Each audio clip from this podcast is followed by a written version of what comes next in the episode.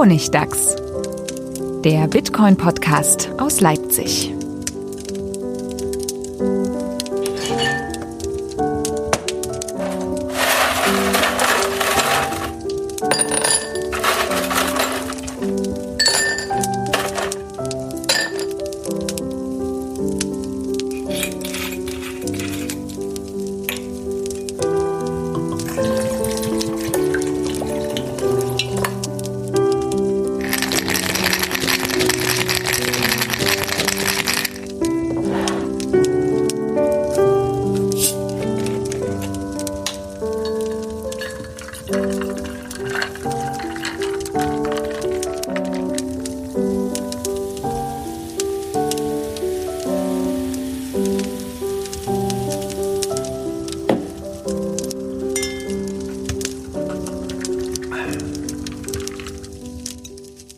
Willkommen zum Honigtags, Folge 49, äh, wieder in gewohnter Besetzung und gewohnter Runde und vollkommen gesund. Hallo Manuel, hallo Stefan. Hallo, hallo. Wir haben uns alle einen Hallo. Hustenbonbon eingeworfen. Wegen Corona. Wegen Corona. Soll helfen. Wir müssen nur ganz fest dran glauben. Ja. Ne? So, wie angekündigt, wollen wir heute sprechen über Wallets. Unsere Endlich Wallets wieder. 2020 Folge. Also Geil. wir haben es ja, ich habe ich hab gestern mit Manuel überlegt, wir haben, wann wir die letzte Folge gemacht haben und es tauchte immer so subtil nachgeguckt. immer mal auf. 2018 war es auch die richtige offizielle letzte Wallet. Die offizielle, aber wir haben immer mal so in, in Folgen das Thema Wallet, das begleitet einen so, weil das ja ein ständiges, also es ist ja das Interface zu Bitcoin irgendwie, das Hauptinterface. Ja, irgendwie schon. Meine Frage daher direkt, wie viele Wallets habt ihr aktuell? Wisst ihr das? Ich habe nur vier. Fünf. Also installiert habe ich sehr, sehr, sehr viele auf meinem Handy. Bestimmt zehn oder, na, weiß ich nicht, vielleicht auch nur fünf installiert allein. Aber, aber benutzen tue ich, also wo, wenn, Bitcoin, wo Bitcoins auch drin sind so ein bisschen. Also Satoshis. Naja, so, dass man so- ausprobieren kann, irgendwie schon damit agieren. Also wirklich, na, also ausprobieren oder benutzen. Ausprobiert habe ich sehr, sehr, mache ich immer mal wieder. Aber Ja, benutzen, Und, und alle auf deinem normalen Handy? ja, ja, auf meinem normalen Handy habe ich so, aber ich benutze nur zwei eigentlich zurzeit auf meinem Handy. Beides das, das, Lightning ist, Wallet. das ist mutig. Nee, also ich habe nicht alle meine Wallet auf meinem Handy, nein. Aber du hattest die alle mal auf dem gleichen Handy. Nein, Die Ausprobier-Wallets für ich habe Smartphone ganz viele. Handys zum Aus, äh, ganz viele Wallets zum Ausprobieren auf meinem Handy. Kannst du den Bonbon noch ein bisschen zwischen die Zähne nehmen? Man versteht dich so gut. Nein, aber ich habe auch Hardware-Wallets und Desktop-Wallets. Genau, ich benutze eine Desktop-Wallet, zwei Mobile-Wallets und zwei Hardware-Wallets. Zählt das, was man auf, auf einem äh, Node zu laufen hat als Wallet? Da kommen wir zu einem interessanten Thema. Deswegen, ich, ich kann gar nicht sagen, wie viele Wallets ich habe. Genau, ich habe also- noch so eine Tip-in-Me-Sache. Wallets ist, das sind, sind wir schon mal bei der, bei der, bei, ich finde bei dem Board, das ist ja schon äh, sehr schwierig. Wenn wir sagen Wallets, was meinen wir da überhaupt? Ne? Ist ja gar nicht so richtig klar, weil, weil eine Wallet bedeutet für viele Leute ganz verschiedene Dinge und ähm, Unchained Capital, die kommen noch häufiger vor, glaube ich, heute in diesem Podcast. Die haben einen interessanten Podcast geschrieben, wo sie zwischen drei verschiedenen Dingen äh, differenzieren, die oft als Wallets bezeichnet werden und die teilweise auch alle drei in einer Wallet drin sein können, aber nicht notwendigerweise sind. Und äh, ich habe jetzt die Terminologie von denen nicht genauso übernommen, weil ich die auch nicht so glücklich fand, aber, aber so grundsätzlich also muss man unterscheiden zwischen so die Dingen, die sozusagen direkt mit dem Netzwerk sprechen, das nennen die wirklich Konsensus, also ich würde sagen Node. Ähm, das wird oft als Wallet bezeichnet, weil es in Bitcoin Core zum Beispiel halt der, der wichtige Teil ist und da drin ist. Aber es eigentlich würde ich nicht als Wallet bezeichnen, sondern das ist sozusagen der, der Node, der, wo, wo die Wallet die Informationen herkriegt über die Blockchain. Dann muss man sich auch noch, kann man sich auch noch sozusagen rausziehen, das, was die eigentlich den Schlüssel aufbewahrt für dich, das, was die, nur dein Private Key aufbewahrt, das ist das, was äh, Hardware-Wallets heutzutage meistens machen. Ähm, das könnte man auch als Wallet bezeichnen, wird auch oft als Wallet bezeichnet, eben Hardware-Wallet, aber ist auch jetzt hier nicht so richtig das zentrale Thema, sondern weil man es eben, weil das teilweise ein ganz, ganz dummes Gerät sein kann, was nichts anderes macht, als nur das, den, den Key aufbewahren. Sondern das das was, was man eigentlich als Wallet bezeichnet, ist ja die Software, die diese ganze Verwaltung macht, die das alles zusammenbringt. Also die nachher, mit der du nachher irgendwelche Dinge signieren kannst und Geld ausgeben und Geld verwalten und ähm, also alles, was sozusagen diese beiden Teile, also was sich irgendwoher diese Informationen holt aus dem aus dem Bitcoin-Netzwerk, von einem Node. Das kann der eigene sein oder ein fremder. Und äh, irgendwo mit den Keys, die es irgendwo anders möglicherweise verwaltet hat, nachher irgendwas macht. Das könnte man sagen, ist, ist sozusagen, ich weiß nicht, wie sie das nennen, aber das würde ich, das würde ich Wallet nennen eigentlich. Aber ist das nicht nur ein Software-User-Interface am Ende? Also Ja. das Signieren findet doch auch in der Hardware-Wallet statt. Du gibst nur den Befehl. Ist das nicht so terminal-mäßig Die eigentlich? Grenzen sind fließend, ja. Also eine Hardware-Wallet, genau, also typischerweise, was, was, was sozusagen dieser Privatschlüsselteil auch noch macht, ist Signieren. Ja, das ist aber eigentlich das, was, also Hardware-Wallets sind natürlich, haben auch Software drin und können, aber so richtig alleine kann man die meistens nicht benutzen. Da brauchst du schon immer noch irgendwie eine Software, die das, die, die, die zumindest äh, weiß, wie, wo, der, wo das Netzwerk gerade steht. Also, ja, und also so, aber klar, also man kann es nicht so richtig hundertprozentig trennen, aber man sollte einem halt bewusst sein, dass eine Wallet, das ist nicht so richtig definiert, wenn man sagt, äh, was gibt's denn für Wallets? Äh, Da gibt's auf jeden Fall diese drei Komponenten, die alle, zum Beispiel in Bitcoin Core, alle drin sind. Wenn man sagt, Bitcoin Core ist eine Wallet. Naja, der Trend geht ja eher, würde ich sagen, dazu, dass es sich aufsplittet in drei unterschiedliche Tools. Würde ich auch sagen. Das ist ja bei Bitcoin Core auch mehr oder weniger. Also zumindest gibt's Bitcoin D als äh, Node, als Schnittstelle zum Netzwerk und Bitcoin CLI zum Beispiel oder Bitcoin Core als Software nur für das Frontend. Die GUI, genau. Genau, GUI. Genau. Und bei Electrum ist ja auch eher so mit dem Server und dann den, den mehr Light-Clients, die sich irgendwo dran connecten. Naja, Electrum ist ja, also Electrum an sich ist wirklich tatsächlich diese reine Wallet, diese reine Software eigentlich. Wobei die natürlich auch deine privaten Keys aufbewahren kann, aber ist vielleicht keine gute Idee. Und, und da hast du eben extra so eine Trennung, da hast du eben dann Electrum Server als eine extra so Software, die dann eben diesen Node-Teil für dich übernimmt, also diesen, diesen Informationsteil und die als Hintergrund dann wieder noch einen äh, Bitcoin Core ähm, Node braucht. Aber man, also es, man sieht schon, es ist kompliziert. Also es, man kann nicht alle Wallets haben all diese Teile. Aber damit kann man es doch ganz hervorragend äh, irgendwie mal sortieren, welche Software, welche Wallet macht was und findet dann die ganz grundlegenden Unterschiede. Ist meine Wallet ein Full Node oder ist das irgendwie Light oder verbindet sich das zu, zu Block Analysis irgendwie zu irgendeinem so einem Käse? Oder äh, kann irgendeine Schadsoftware mir die Private Keys klauen? Aber letztlich geht es ja auch darum, irgendwelche Kompromisse muss man ja wahrscheinlich eingehen. Weil man sagt, so wenn ich das auf dem Handy benutzen will, alltagstauglich, kann ich jetzt nicht meinen eigenen Node da zumindest drauf laufen lassen. Aber ich könnte es connecten zu irgendeinem. Mit gewissen Wallets geht das zumindest. Mit anderen wieder nicht. Also man sieht schon, es ist ein komplexes Thema tatsächlich. Also es ist gar nicht Ich habe mich auf so eine Easy-Folge, wir plaudern ein bisschen aus dem Alltag eingestellt und ihr steigt hier gleich technisch so anspruchsvoll ein. Es wird von Mal zu Mal komplexer. Definitiv. Und es ist auch so viel passiert seit letzt, seit vor zwei Jahren zumindest. Also es ist ja, äh, wir werden schon sehen. Ich glaube, es gibt ganz viele neue Dinge auf dem Markt, die es vorher noch nicht gab und die spannend sind und die auch nützlich sind heute. Haben wir noch irgendwie vorher News nochmal durchzureiten? Zum Beispiel, it's under 9000. Oh, äh, Preis, it's under 9000? Oh, ja, okay, ja, gerade so, oder? Ich weiß nicht. Aktuell, ja, ich glaube, es steht kurz vor Oh, 9000 8, wieder. 9, ja, also, okay, jetzt under 9000. Gute Preisanalyse. Gut, haben wir das geklärt? Fertig. Ach so, ich äh, genau, ich wollte euch noch hier äh, den den virtuellen Hut ziehen für eure äh, im Dezember gemachte Ankündigung oder Frage, wer wird wohl 2020 der erste Bitcoin äh, OG werden, der das Handtuch wirft und evil wird. Äh, und wir haben einen Gewinner, Trace Mayer, wie die meisten vielleicht schon mitbekommen haben. Ähm, der große Schiller von Mimble Wimble Coin. Ein Coin, von dem vorher noch nie jemand gehört hatte. Der aber scheinbar einen Airdrop gemacht hat an Leute. Äh, Jimmy Song hat das so schön zusammengefasst. Der hat gesagt, der Mimble Wimble Coin, um die Verteilung hinzukriegen, hat er halt gesagt, okay, registrierte Bitcoin-Nutzer kriegen den irgendwie. Wo er gesagt hat, was ist denn das für eine Einstellung? Du machst einen privacy-orientierten Coin und dann musst du dich registrieren, um das zu kriegen. Und da ist irgendwie ein Großteil wurde halt nicht abgerufen, natürlich, von dem Coin. Aber die haben gesagt, na ja, Trace Mayer, der irgendwie seit äh, Bitcoin-Preis 24 Cent oder sowas dabei ist, hat halt einen mega Haufen Bitcoins. Das ist ja allgemein bekannt.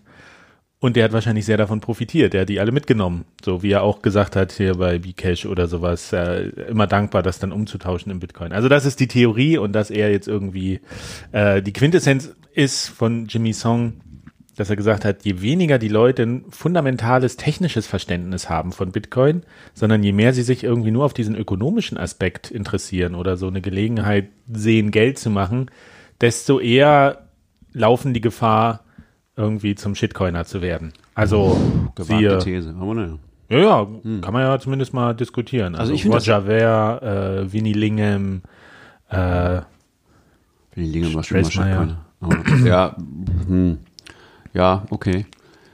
Interessante These. Also ich finde das ja, die, diese Interpretation, die du gerade gesagt hast, finde ich ja fragwürdig, finde ich ja schwierig, weil, okay, wenn das so ist, dass der wirklich so viele Bitcoins hat, jetzt hatte sie viel, so viele von diesem Shitcoin gekriegt, warum sollte ihm das das wert sein, dafür seine Reputation aufzugeben? Auch das Also- sind doch dann nur ein paar Prozent. also das ist eben, das ist ja nichts. Also der, der hat ja, das ist Dres Meyer ist derjenige, der vor langer Zeit mal äh, Roger angeboten hat, 25.000 Bitcoin gegen Bcash zu tauschen, äh, noch bevor Bcash rauskam. Also der behauptet zumindest, er hat mindestens 25.000 Bitcoin, wahrscheinlich wesentlich mehr. Ähm, wenn das so ist, dann macht das für mich keinen Sinn, so ein Shitcoin zu schillen. Also es gibt irgendwie für mich zwei Möglichkeiten. Also erst, erst, entweder er hat, hat die nicht mehr, weil er halt irgendwie so verloren hat oder, oder geschillt. weil er die falsche Wallet benutzt Die hat. falsche sagst Wallet benutzt. Oh, jetzt sind wir wieder beim. oder aber, oder aber, und das, das finde ich ja schon irgendwie, das wäre nicht, finde ich irgendwie brillant. Also wenn du sagst, okay, jeder weiß, ich habe jetzt 100.000 Bitcoin, ja. Naja, dann muss ich mich doch irgendwie disqualifizieren. Die Das- Exit- die Exit-Strategie. Da muss ich ja irgendwie sagen, so, offensichtlich habe ich kein Geld mehr, aber ich brauche Geld. Ich, ich schille einen Shitcoin und ich bin dann damit auch aus dem Gespräch raus. Ich bin kein Influencer mehr. Also ich bin jetzt, also es war, war mal jemand und man hat mal gesagt, er hätte viele Bitcoins gehabt, aber offensichtlich hat das nicht gestimmt. Ist es nicht perfekt? Ist es nicht super so, um sich aus dem Rampenlicht zu bringen? Er macht also den Andreessen. Ja, äh, genau. Äh, ich hatte darüber noch nie so richtig nachgedacht, aber vielleicht ist das, das der Grund, warum die alle verrückt in Anführungszeichen werden. Sie reden einfach nur Quatsch, um äh, davon abzulenken, dass sie hunderttausende Bitcoins haben. Und du deckst das jetzt hier auf und machst, durchkreuzt die der Strategie. schöne Plan. Naja, es gibt auf jeden Fall den Hashtag jetzt schon bei Twitter without a trace. Das ist schön. Also in gewisser Weise aufgegangen, die Strategie, aber ich glaube, mehr gibt's da jetzt auch gar nicht dazu zu sagen. Ansonsten, ähm, das noch kurz rein organisatorisch. Also wir haben ja hier umgestellt, unser, unser Backend für, von dem Podcast sind jetzt geswitcht zu Prodigy, äh, Podigy und da gibt es noch ein paar Probleme, die zumindest den Podcast auf meinem Blog einzubinden ordentlich, aber der Feed sollte eigentlich weiter funktionieren. Falls es irgendwelche Probleme noch gibt, ganz konkrete, bitte einfach mal eine kurze Meldung per Mail oder Twitter. Aber das sollte in den nächsten Tagen auch sich klären oder Wochen, denn mein, mein WordPress-Experte, den ich hatte, ist jetzt Showmaster beim MDR geworden und hat WordPress an den Nagel gehängt. Jetzt brauche ich einen neuen. Uh, So, womit fangen wir denn an? Mobile Wallets, weil das so naheliegend ist? vielleicht sollten wir erstmal was ausschließen. Ähm, oder weiß ich nicht, oder vielleicht mit das äh, einfachste, äh, es ist also ist ja quasi Wallets, die, die nicht, nicht dir gehören, wo jemand diese ganze Komplexität von dir wegnimmt und sagt Geil. so, äh, hier, mach ich alles für dich. Gib mir deine Bitcoins und kriegst du wieder, wenn du sie haben willst. Coinbase, Block, nee, Block, Blockchain. Das ist keine Custodial Wallet, oder? Blockchain.info, ja, ist so auch so. Auf jeden Fall Coinbase. Coinbase, genau. Blue Wallet ist so ein heißer Kandidat. Blue Wallet, sind die nicht gerade wieder hip wegen irgendwas? Ja, wegen Cold sind- Card oder so? Ja, die machen irgendwas mit Cold Card. Ist, also, die sind so ein bisschen zwitterig. Man kann, da, kann da auch selber verwalten irgendwie, aber es ist äh, mir nicht so ganz klar. Äh, was gibt's noch? Ähm, Na, Tip in Me. Tip in Me, solche Services, wo man Also ganz kurz, Tip in Me ist so äh, ein Webservice, da kriegt man dann, da kann man Plugin, bindet man sich ein oder so ein, so ein kleines iFrame auf der Webseite und wenn dann jemand was spenden möchte an den Blog, dann wird da einfach ein Invoice erzeugt und dann kann man ein paar Satoshis hinschicken und die verwalten das halt und man kann das bei denen aber auch wieder abrufen und wegschicken. Also eigentlich ist es so eine Funktion Wallet, weil ich kann Geld empfangen und ich kann Geld verschicken, aber not your keys, not your Bitcoin. Und Äh, wenn ihr auf bitcoin.de Bitcoins gekauft habt und die euch nicht runtergezogen habt, ihr habt keine Wallet, ihr habt keine Bitcoins. Ist das eine Wallet bei einer Börse? Irgendwie schon. Nein. Das ist halt nicht deine. Es ist nur eine Adresse. Na, es sind ein paar Ziffern auf dem Bildschirm. Naja, es ist halt eine Custodial Wallet. Wie ist denn, was ist denn das deutsche Wort für Custodial? Gibt es da ein Wort? Wer hat Google bei der Hand? Ich habe Airport Air-Dings da Modus eingeschaltet. Warte, ist eine gute Frage. Wir, wir verwenden eh auch so viele englische Ja, Begriffe. das ist schrecklich, nicht? Live googeln jetzt hier. Live äh, duck duck goen. Wollen wir mal hoffen. Also hier Leo, Deutsch-Englisch, sagt pflegerisch oder vormundschaftlich. Vormundschaft. Freundschaftliche Worte, das klingt sehr wunderbar. Aber es trifft ziemlich genau. Okay, also vormundschaftliche Wallets gibt es sehr viele und äh, es kann auch vielleicht ganz gute Gründe geben, die mal zu benutzen. Äh, Wie zum Beispiel, manche Leute äh, empfangen ja Tipps, äh, ähm, was heißt Tipps auf Deutsch? Trinkgeld. Trinkgeld. Äh, Passt auch nicht so richtig. so richtig. Ne? Ähm, Minispenden. Spenden, genau, empfangen ja Spenden für ihre Blogs oder so und, und haben es aber noch nicht geschafft, einen BTC Pay Server, der die, die korrekte Software dafür wäre, zu aufzusetzen, weil die scheinbar kompliziert ist. Und dann könnte man sagen, okay, kann ich ja diesen Service von Tip-in-Me oder irgendeinem ähnlichen Produkt benutzen. Aber man hat, muss sich halt mal bewusst sein, das Geld, was da ist, da, das ist halt nicht, darüber hat man nicht selber die Kontrolle. Das könnte jederzeit auch weg sein. Also irgendwo habe ich da einen Schritt verpasst. Wenn ich Tipps, also Spenden empfangen will, wofür brauche ich dann BTC Pay Server? Wieso nehme ich nicht einfach einen QR-Code mit Adressen und Naja, Gut, wer macht denn diesen QR-Code? Also ein statischer QR-Code ist ja eine sehr schlechte ja, Idee. das ist nicht? doof, klar, aber Das ist, also das finde ich fast noch schlimmer, als, als äh, Custodial Service zu benutzen. Nutzen aber viele, wenn du dich so im Web umguckst, Immer noch, ja? weil es ja keine Alternative gibt. Also die sagen, A, was ist denn das Problem? Und B, was ist die Alternative? Und alle Alternativen, das habe ich ja selbst ausprobiert, sind sehr viel aufwendiger irgendwie. Also der, das funktioniert gut mit so einer statischen Spendenadresse, weil keine Software nötig ist. Du setzt dann JPEG irgendwo hin auf, auf die Webseite und dann kann das, kann man Bitcoins schicken. Du kannst halt, du kannst halt kein Lightning machen. Das ist, äh, Genau. Das geht ja, schon mal das ist nochmal eine andere Frage. kein ist Lightning richtig. machen und Tipps, für, ich finde für Tipps ist nur Lightning eigentlich interessant. Also es sei denn, du kriegst Tipps von über 50 Euro pro Stück, aber ähm, also insofern finde ich das, damit finde ich schon mal das raus irgendwie. Und dann, selbst wenn du jetzt sowas machen wollen würdest und Tipps über Bitcoin äh, On-Chain-Transaktionen empfangen, dann ist das halt, gefährdest du damit halt die äh, Privatsphäre, nicht nur deine, sondern auch die all deiner, deiner Spender, dass du, dass du die alle, alle verbindest sozusagen und sagst, ja, das ist einer von denen. Ähm, äh, finde ich sehr fragwürdig. Also Na, gibt's noch kein Plugin, wo man seine Watch-Only-Wallet reinwirft und der generiert dann für jeden Besucher eine neue Gibt es mit? Sicherheit auch. Also gibt es bestimmt ganz viele, aber die, aber die, korrekte Lösung dafür ist halt PTCP-Server. Das macht alles, das ist halt oft sozusagen Best Practice Art. Aber du hast Das versucht, das damit rum- umzusetzen, da, ja. da, äh, du hast damit äh, experimentiert und das fandest es schwierig. Na, es hat nicht funktioniert. Ich habe es nicht hinbekommen am Ende. Das ist das, das ist das Ding. Also PTC Pay Server an sich finde ich super cool, weil du klickst dann drauf und dann wird entweder ein QR-Code generiert, wenn jemand sagt, ich will mit Bitcoin bezahlen, oder es wird äh, eine Lightning Invoice generiert. Auch als QR-Code. Auch als QR-Code. Ähm, und das Schöne ist, man verbindet das halt, man kann das zum Beispiel mit einer Hardware-Wallet direkt verbinden. Und dann ist BTC Pay Server nur dieses Interface, was quasi diese, äh, die Adresse erzeugt. Und dann aber das, das Geld geht sofort irgendwie in die Hardware-Wallet rein. Das finde ich sehr, Das ist mit Lightning schwierig, aber ja, okay. Ja. okay. Also, Statt der Technik geht das nicht eigentlich, aber naja. Also es, Ja klar, es ist ja nicht on-chain. Und Es gibt keine Hardware-Offline-Wallets. Nee, du Lightning. brauchst, du brauchst natürlich auch noch irgendwo dann einen LND-Knoten, der, der connected ist damit, worüber das läuft. Und das ist dann auch wieder, naja, es ist, es ist schon gar nicht so trivial, das aufzubauen, weil allein, ich hatte so einen, den Ledger vom Test noch rumliegen und dann aber zu gucken, in welche Wallet geht es da wirklich bei diesem Ledger. Da muss ich den erst wieder komplett platt machen, um zu sagen, okay, Wallet 1 hier bei BTC Pay Server ist Wallet 1 bei Ledger, weil Ledger hat, du hast jetzt schon wieder äh, äh, Legacy Wallets, die noch vor Segwit sind. Du hast äh, Bech äh, 32 äh, Wallets, du hast irgendwie nach Segwit Wallets. Ähm, und da weißt du gar nicht, in welcher da, das landet, weil die wieder unterschiedlich beschriftet sind. Das ist schon mal kompliziert.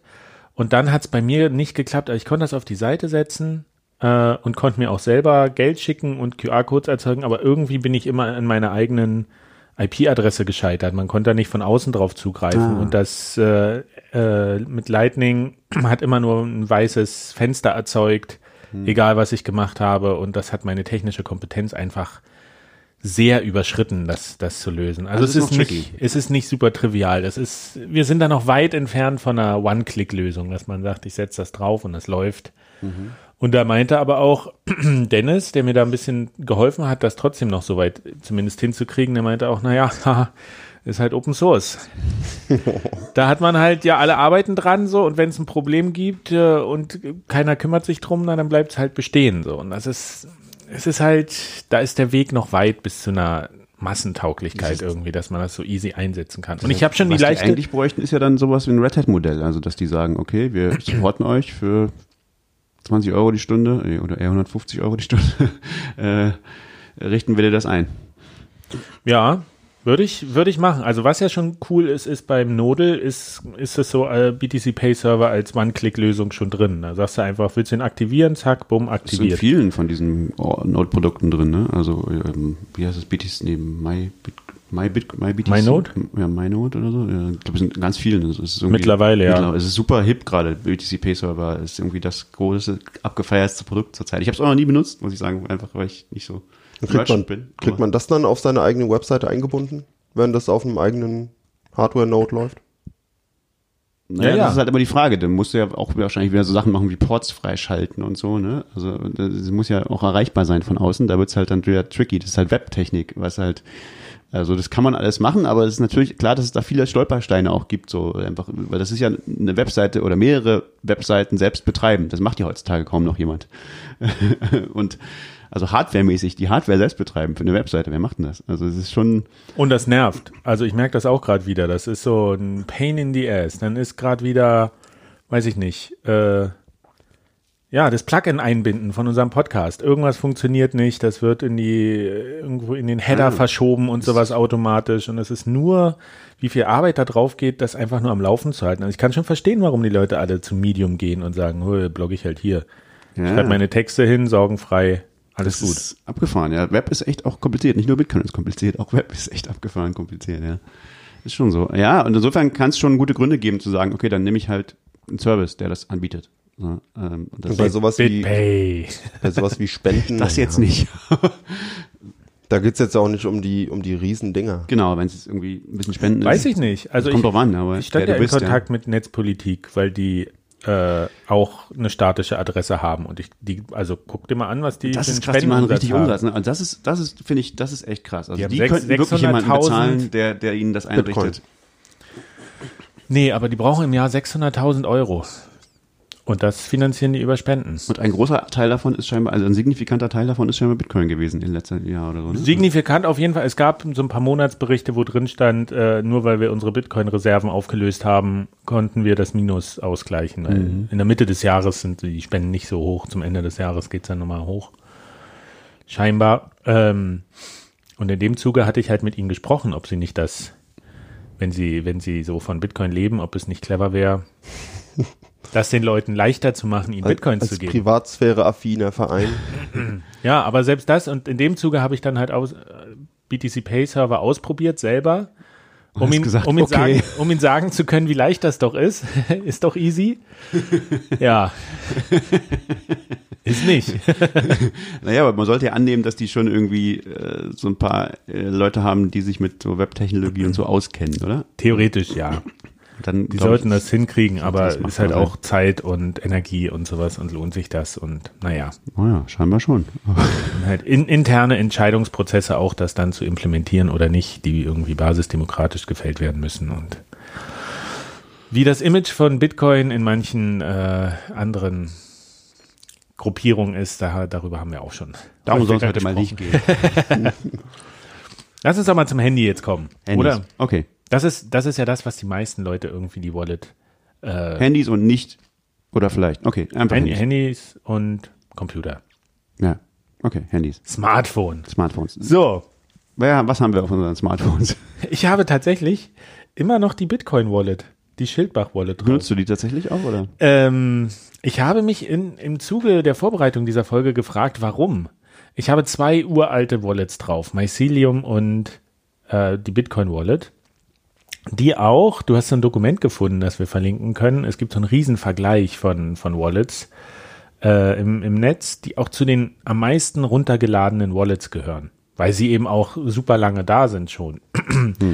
Und es gibt echt Funktionen, die habe ich so in neuen Wallets nicht, wo ich weiß, dass das, dass das da einigermaßen funktioniert. Also ich habe vor einer ganzen Weile noch mal von einem Workshop alte Paper Wallets gefunden und da war tatsächlich noch was drauf, was sich vorher nicht gelohnt hatte runterzuziehen, aber jetzt war es so fünf Euro wert. Und zum Beispiel bei My, My, Mycelium gibt es die Option, das, die haben die beste Option, Paper Wallets alte zu leeren. Das hat Samurai nicht. Ich jetzt? Weiß ich nicht, habe ich jetzt nicht so im Detail ausprobiert. Aber da kannst du zum Beispiel, du scannst dann den Private Key ab, sagst, okay, ich möchte das leeren. Bei der Bitcoin Wallet ist es so, ähm, da kannst du nicht mal die Gebühren einstellen. Das nervt so ein bisschen. Da gibt's nur niedrig, mittel, hoch. Und niedrig ist nicht mal richtig niedrig. Also wenn du wirklich sagen willst, ist ja, ist ja, ich will das in meine eigene Wallet packen, dann ein, ein Satoshi. Mehr Gebühren mache ich nicht. Ähm, Und dann dauert es halt einen Monat. Was soll's? Im, Im Ernstfall, genau. Und das, das geht halt nicht. Und bei Mycelium kannst du das alles einstellen. Plus, was ich sehr cool finde, du scannst den, den, den äh, Private Key von der Paper Wallet ab. Und dann sagt er aber nicht automatisch, okay, ich importiere das und hier, du, das ist jetzt verfügbar in dieser Wallet, sondern du kannst sagen, okay, ich suche mir jetzt irgendeine Wallet aus, wo ich das hinschicken will. Also du kannst Mycelium nutzen, um das gleich in eine Hardware-Wallet zu verschieben oder irgendwo einen anderen QR-Code einzuscannen. Und das finde ich so, das ist so eine Feinheit, die echt Ja. ganz nett ist. Also ich gehe gerade Samurai durch, da scheint das nicht drin zu sein. Also ich finde es nicht zumindest, dass es, ähm, dass es das einfach macht. Ja.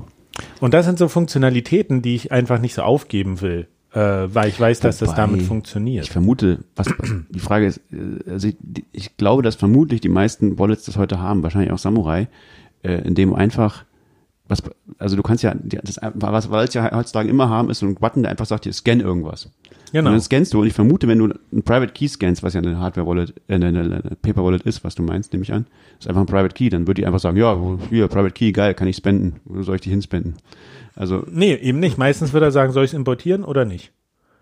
ja, importieren? Also, das Dann ist eine zieh, gute Frage, also dann ziehst du es dir in deine Wallet rein mit einer Transaktion.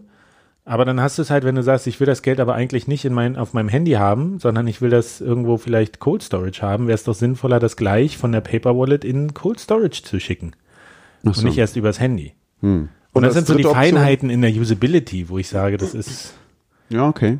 Als dritte Option hätte ich gerne, dass er es importiert und nicht on-chain als Transaktion auf eine neue Adresse schickt.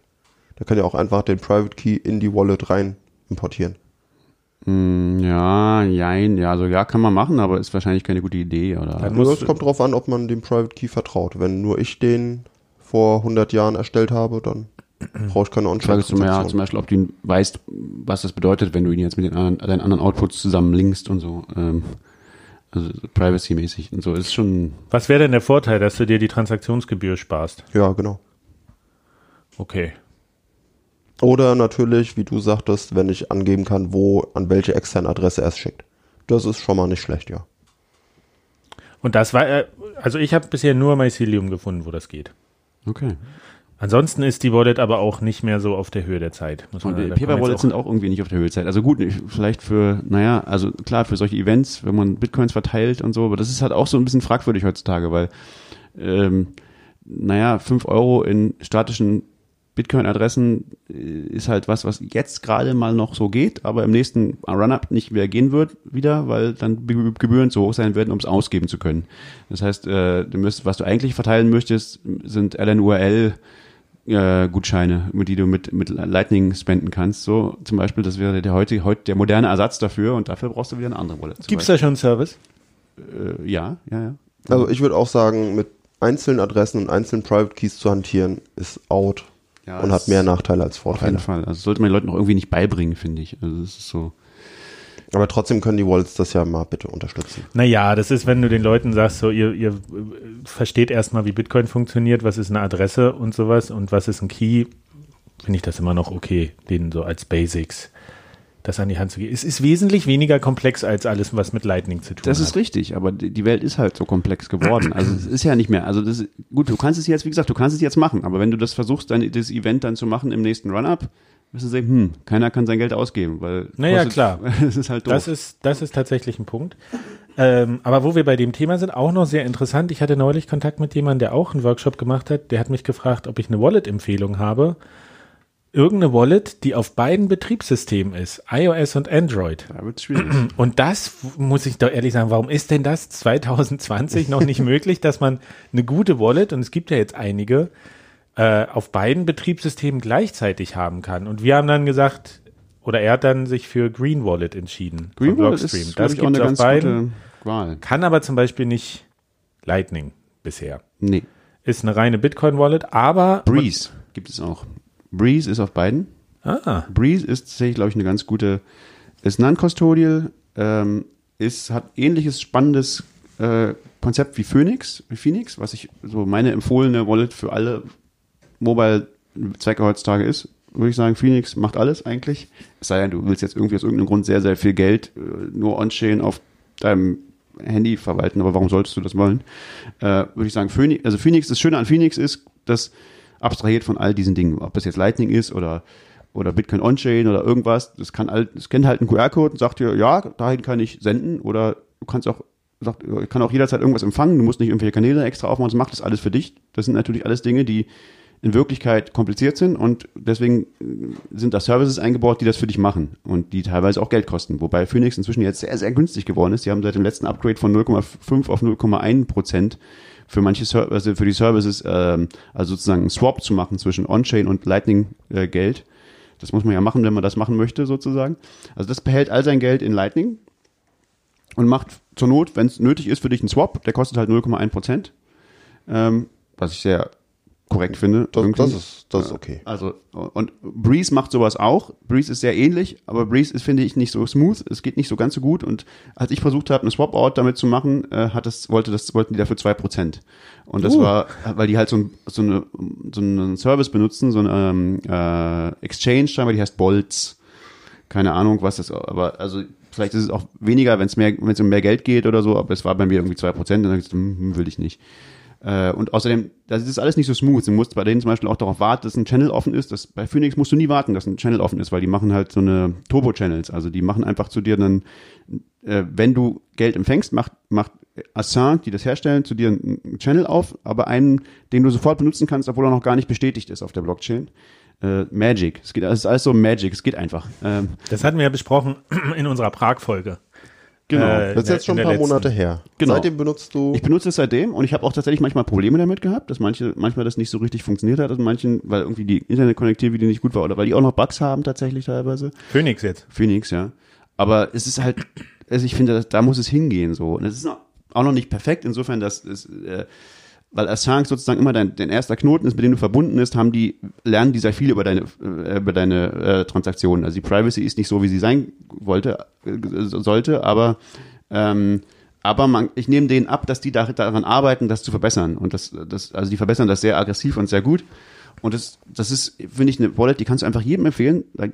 Für jedem, du musst nichts darüber wissen über Lightning, dass es Lightning gibt, aber es funktioniert einfach. Ähm, und, und es hat halt, bietet dir halt einen Service an, okay, und der kostet vielleicht was. Und dann kannst du sagen, okay, wenn ich das wirklich nicht will, dann, okay, ist es vielleicht nichts für mich. Aber so Dinge kosten halt auch was. Äh, ist ja auch so. Also es ist auch komisch, das zu verstecken. Breeze zum Beispiel macht einfach zu dir, wenn du eine Wallet einrichtest, macht die Firma zu dir einen Kanal auf. Sofort. Was ein Problem ist für die wirtschaftlich, weil irg irgendwann kostet die das natürlich da sehr viel Geld. super viel Geld irgendwo Also es- rumliegen. Genau, also skaliert, ob das so skalieren kann, weiß ich nicht. Aber, aber um da nochmal zurückzukommen, also Phoenix zum Beispiel gibt's noch nicht auf iOS, wobei sie sagen, dieses Jahr soll es erscheinen auf iOS, sonst gibt's nur auf Android.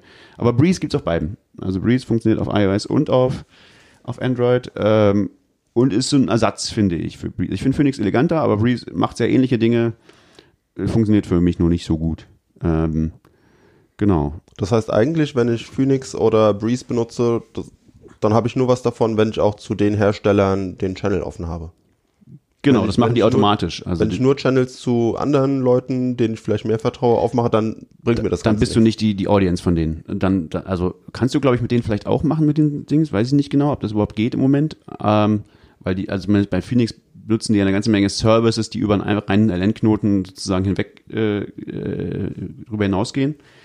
Aber die Idee davon ist halt davon zu abstrahieren und das geht im Moment halt dadurch, dass die, dass du deren Service benutzt. Ähm, wenn du das nicht willst, dann würde ich sagen, ist es nicht die richtige Wallet für dich. Dann würde ich sagen, auf Android BLW, also Bitcoin Lightning Wallet heißt das. Ähm, das ist so das, was ich seit Jahren, also schon seit Jahren inzwischen benutze. Äh, da musst du richtig Kanäle aufmachen und so und das musst du wirklich wissen, was ein Kanal ist und so. Also das, das, da kannst du alles selber machen. Ähm, hast du sozusagen auf deinem, das ist auch ein, ein Fork von Eclair, was ja der Sync-Node ist, der auch hinter Phoenix steht sozusagen.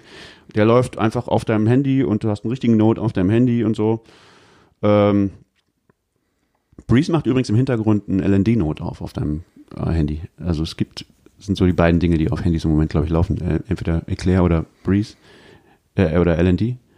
Ähm, aber ja, also da würde ich sagen, wenn du wirklich einen richtigen Lightning-Knoten, den du, mit dem du dich selber auseinandersetzen möchtest, laufen lassen möchtest, dann ist BLW die richtige Chance, die richtige Dings. Aber das gibt's nicht auf iOS. Also auf iOS gibt's glaube ich, keinen, ich ich weiß nicht, ich kenne keine richtig gute. Doch, Zap Wallet, genau, Zap Wallet. Da ist es nämlich wieder andersrum. Zap Wallet ist ja, gibt's ja, also auch so ein Ding, es gibt's auf allen, auf Desktop, auf iOS, auf Android.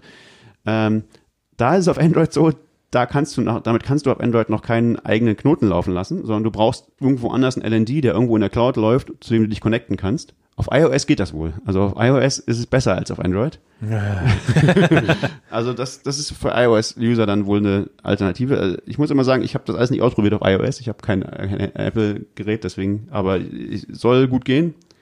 Ich habe Sepp auf jeden Fall mal auf dem äh, Desktop laufen lassen. Da habe ich auch und, mal laufen lassen. Und es ist, es ist auf jeden Fall sehr schön und durchdacht. Also es hat so ein bisschen dieses, dieses Apple-Liege, das kommt da so ein bisschen durch. Ja, es, ja. Ist, es ist so sehr gut designt und es ist so, hier klickst du da, easy peasy, läuft das. Hat natürlich alles nicht immer so funktioniert mit der Verbindung mit meinem Knoten.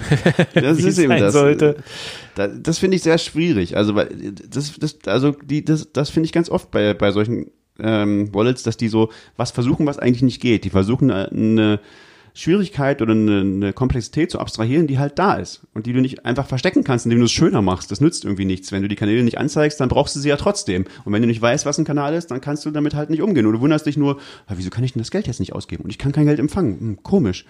Du kannst den Fehler nicht finden selber. Du kannst ihn, genau, also entweder. Aber sprich, widerspricht das nicht deiner, deiner Phoenix? Äh, nee, weil Phoenix hat das Problem nicht. Phoenix abstrahiert dieses ganze Problem von dir weg, indem es sagt, okay, ich mach das einfach es, du, du musst nicht wissen, wenn du Phoenix hast, musst du nicht wissen, was ein Kanal ist. Du kannst sofort Geld empfangen, du kannst sofort Geld senden, sowohl in Bitcoin als auch in Bitcoin Lightning, ähm, ohne dass du irgendwas darüber wissen musst. Und der Preis dafür ist, du benutzt einen Service von denen. Äh, und das sagt dir halt, ja, wenn du das machen willst, dann kostet das jetzt 0,1 Prozent. Willst du das wirklich machen? Ähm, und ich finde, das ist die beste Art, damit umzugehen im Moment, wenn du dich damit nicht auskennst. Aber das ist nicht die beste Art, ist zu sagen, na, wir tun einfach so, als wenn es diese Dinge nicht gibt und wenn es nicht geht, dann geht's halt nicht. Und wir sagen dem User nicht, warum nicht. Okay. Ja, ja. Also, Wie viele Leute hast du schon überzeugt, sich Phoenix zu installieren, die vorher noch nie was mit Bitcoin gemacht haben? Roten Lightning. Also hast du schon Feedback bekommen mal? Also ich bin Ob jetzt schon so Wackelkandidat.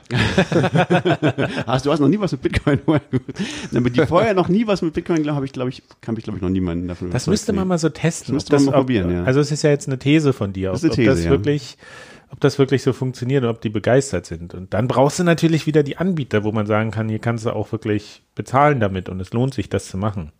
Genau, also äh, im, im, im Uptown Café, der benutzt jetzt manchmal äh, Phoenix Wallet. Ich glaube, er ist von Blue Wallet gewechselt oder so. Und das, also ich habe es ihm zumindest gezeigt. Ich weiß gar nicht, ob es wirklich benutzt, ehrlich gesagt. Aber ähm, genau, muss man mal gucken nächstes Mal wieder beim, beim, beim äh, Bitcoin-Stammtisch. Wann ist der nächste Bitcoin-Stammtisch, Manuel?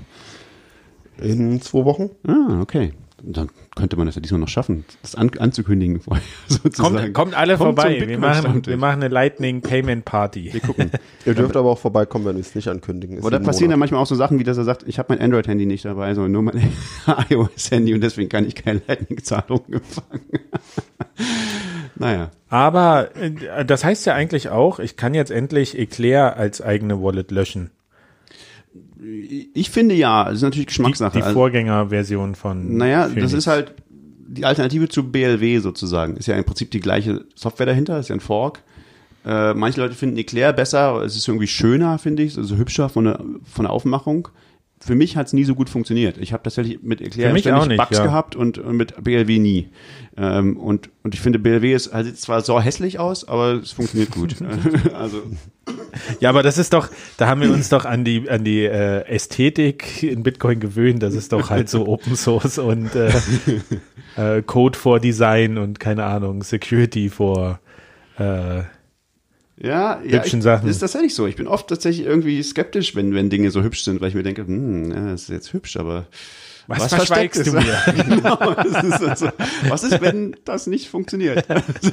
Wallets, merke, Wallets müssen hässlich sein, um Vertrauen zu gewinnen. Oder halt doch nur irgendwie einen Service anbieten. ja, und der, das extreme Beispiel ist halt dann so, äh, Custodial Wallets, die bieten halt, sind auch oft schön, also und, und bieten einen Service an, das, aber der Service ist halt extrem, der nimmt dir halt alles weg, also in, insbesondere deine Bitcoins. Das machen die halt nicht, das macht Phoenix halt nicht. Das nimmt, du hast deine eigenen Bitcoins, verwaltest die selber und bist selber dafür verantwortlich, aber sie bieten dir halt Services an, dass du dich umsonst nichts kümmern musst. Und das finde ich einen ganz guten Trade-off. Und das, ich finde, das ist, ich hoffe, dass es in diese Richtung noch mehr geht. Also, weil es gibt halt Dinge, gerade bei Lightning, die, die sind halt schwierig und die kosten auch tatsächlich Geld. Äh, einen Kanal irgendwie aufgemacht zu kriegen zu dir als Händler ist halt was, was irgendjemand irgendwie ge Geld kostet. Vielleicht nicht viel, aber ein bisschen. Und dann ist es auch korrekt, dass du dafür bezahlst. Und dann gibt's auch die User, die es dir bezahlen. Genau. Also man könnte eigentlich, um das zusammenzufassen, wenn man jetzt ein aufgeräumtes Handy haben will, alles runterhauen außer Phoenix. Ja, würde ich sagen. Theoretisch. Weil man kann Bitcoin-Zahlung machen, man kann Lightning-Zahlung machen. Und was ich sehe, wenn ich so mein Handy angucke, das ist halt die Bitcoin-Wallet von Schildbach, die hat dieses große Bitcoin B oben drauf. So, und dieses Phoenix ist halt ein ganz anderes Symbol. Da denkst du überhaupt nicht, dass das was mit Bitcoin zu tun hat. Also mal angenommen, ja. jemand kriegt dein Handy in die Hand, äh, Gut versteckt.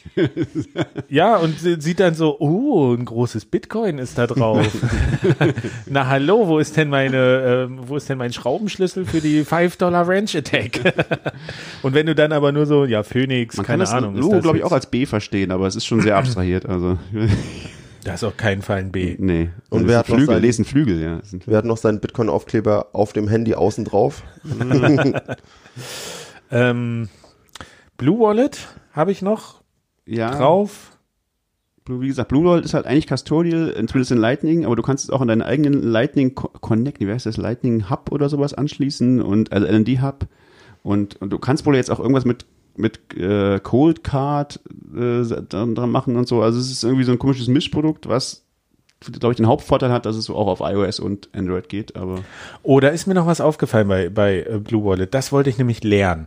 Die wollte ich mal runterschmeißen Mhm. und komplett lernen. Und da ist so ein Punkt, der, bei, der mir bei vielen Wallets schon aufgefallen ist. So diese einfache Funktion zu sagen, mach alles leer.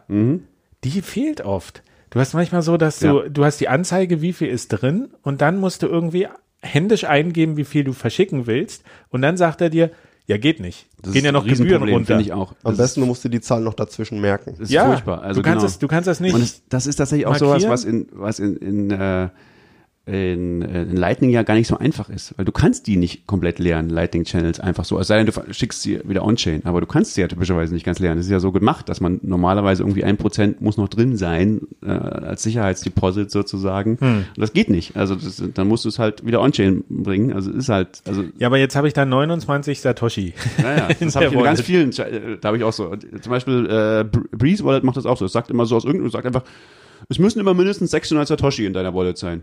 Okay. Aber das ist wenigstens eine klare Ansage. Ja, ich krieg wenigstens, immer nur ja. die Fehlermeldung, ja, nee, äh, der irgendwie not sufficient, the amount is not sufficient. Ja, das ist wo du denkst, ja. Und dann, ja, aber sag mir doch, wie viel irgendwie, was kann ich ändern? Und dann tippst du rum und machst du in ein Satoshi-Beträgen, denkst du dir, Ja, das ist grässlich. Ich Und habe es das noch nicht funktioniert ausprobiert, wie das, ob das bei Phoenix gut geht, glaube ich, ob man das leer machen kann. Ich glaube, ich habe es noch nicht leer gemacht. Ich weiß nicht. Oder habe ich das? Ich kann mich nicht erinnern. Es kann auch sein, dass es da auch schwer ist. Weiß ich nicht. ich will aber nicht 29 Satoshi wegwerfen. So. Ja, du behältst diese da drin, du musst die Wallet dann behalten und dann Ja, irgendwann, wenn ein, ein, ein Satoshi ein Dollar ist, dann holst du Ja, wieder raus. stell dir mal vor, dann, dann versuche ich alles rauszuschicken und dann bleibt ein Satoshi noch drin. ah, Kompliziert. Gibt es im Mobile Wallet noch was zu sagen? Samurai, würde ich sagen, ist die Unser, We unser, unser Lieblingswechselkandidat Ja, ja, das in ist der so- Stimmung. Yay, nö, yay, nö. Ja, ist ein bisschen Geschmackssache. Ist wirklich total Geschmackssache. Also jetzt gerade, jetzt, jetzt scheinbar äh, geht jetzt auch dieses, dieses Mobile Mixing seit, ich habe es immer noch nicht ausprobiert. Das soll Stimmt. aber seit heute oder so gehen. Ähm, aber ich glaube, da brauchst du dann auch noch irgendwie ein Desktop-Frontend oder irgendwas, was die mit dem denn interagiert oder so. Ach, keine Ahnung, ja. Ich habe gestern noch einen Tweet gesehen. Erzähl weiter, ich suche Äh, aber es ist halt so eine Wallet, die versucht, so ähm, Privatsphäre-Dinge zu machen und auch sehr umstritten ist für viele Dinge. Ich finde sie sehr, inzwischen sehr hübsch. Das neue Design ist sehr hübsch und funktioniert schon. Aber wie gesagt, ich brauche eigentlich keine reine Bitcoin äh, mehr auf dem Handy, weil alle Beträge, die ich auf dem Handy habe, die möchte ich gerne mit Lightning verschicken eigentlich. Und wenn ich wirklich mal jemanden in On-Chain Bitcoin bezahlen will, dann kann ich das mit Phoenix auch machen. Kostet mich halt 0,1 Prozent. Also ich habe gemerkt, ich bin bei Wallets super konservativ. Und äh, Samurai, die haben es irgendwie verkackt. Das, ist schon lange her, aber den, den werde ich nicht mehr trauen. Äh, ja. Kann man so machen, aber deswegen, das führt dann auch meine Theorie dazu, dass man nach zehn Jahren irgendwie immer noch die Bitcoin-Wallet auf dem Handy hat und die, und die Mycelium-Wallet, obwohl die auch an Teilen so shitty ist und jetzt immer irgendwelche Nachrichten schickt und eine Altcoin-Börse mit drin hat und so. Und ich so denke, na, ihr schrammt mir aber auch hier an der, an der Glaubwürdigkeit ganz schön, kratzt ihr selber. Aber ich habe es gefunden hier, äh, von Ed Samurai Dev gab es einen Tweet, 4. März, das war gestern. Äh, Mobile Bitcoin Coin Joining und was sie in der ersten Woche gelernt haben, A, die Nutzer wollen Coin Join. Äh, und zwar viel mehr, als sie angenommen haben. Die Leute, die keinen Fullnode haben, keinen eigenen, wollen Coin Join. Äh, die Leute, die keinen Desktop-Computer haben, wollen Coin Join. Äh, die nur ein Smartphone nutzen, wollen Coin Join. Alle wollen Coin Join. Und dann kommt der Rant, dann gibt's noch weiter so, und alle anderen sind doof und äh, Wasabi sind Idioten und wir. Naja, wie es halt dazugehört. ja, das ist auch sehr spannend, so dieser also ganze Battle, also zwischen so Anbietern. Also der Battle zwischen Coinjoin-Anbietern, der Battle zwischen Hardware-Wallet-Anbietern vor allem ist äh, eskaliert total, ne? ist total krass. Also die Leute sind alle so richtig auf den Barrikaden. Das ist total abgefahren. Das stimmt. Ist das gut oder ist das schlecht? Ich glaube, das ist ein gutes Zeichen. Ja, Ne? das ist doch super, dass die sich da outen. Und Ledger kommt mir halt auch nicht mehr ins Haus. Aus den Gründen. Okay, warum das? Ach, dieser, dieser furchtbare, das war bei, vor, vor zwei Jahren auf dem Kongress, als die, die, die angeblichen ganzen furchtbaren Lücken bei Trezor gezeigt haben, onstage, ohne es vorher, äh, mit, ähm, Responsible, Das ähm, war aber nicht Ledger selber. Das Meinst du das dieses das Wallet.fail? Das waren die nicht selber, das war Wallet.fail, das ist so ein Forscherteam irgendwie, das waren die nicht selber.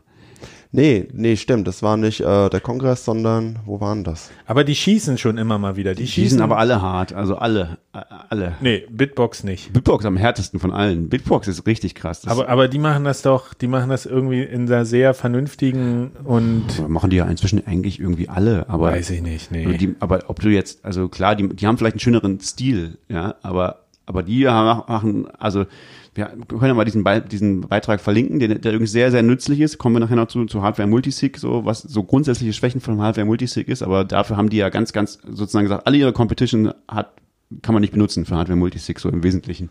Ähm, was auch eine krasse äh, Sichtweise ist. Ja, aber ein Anbieter, der aktiv gegen andere Player im, im Bitcoin, in der Bitcoin-Sphäre schießt, naja, das, nee.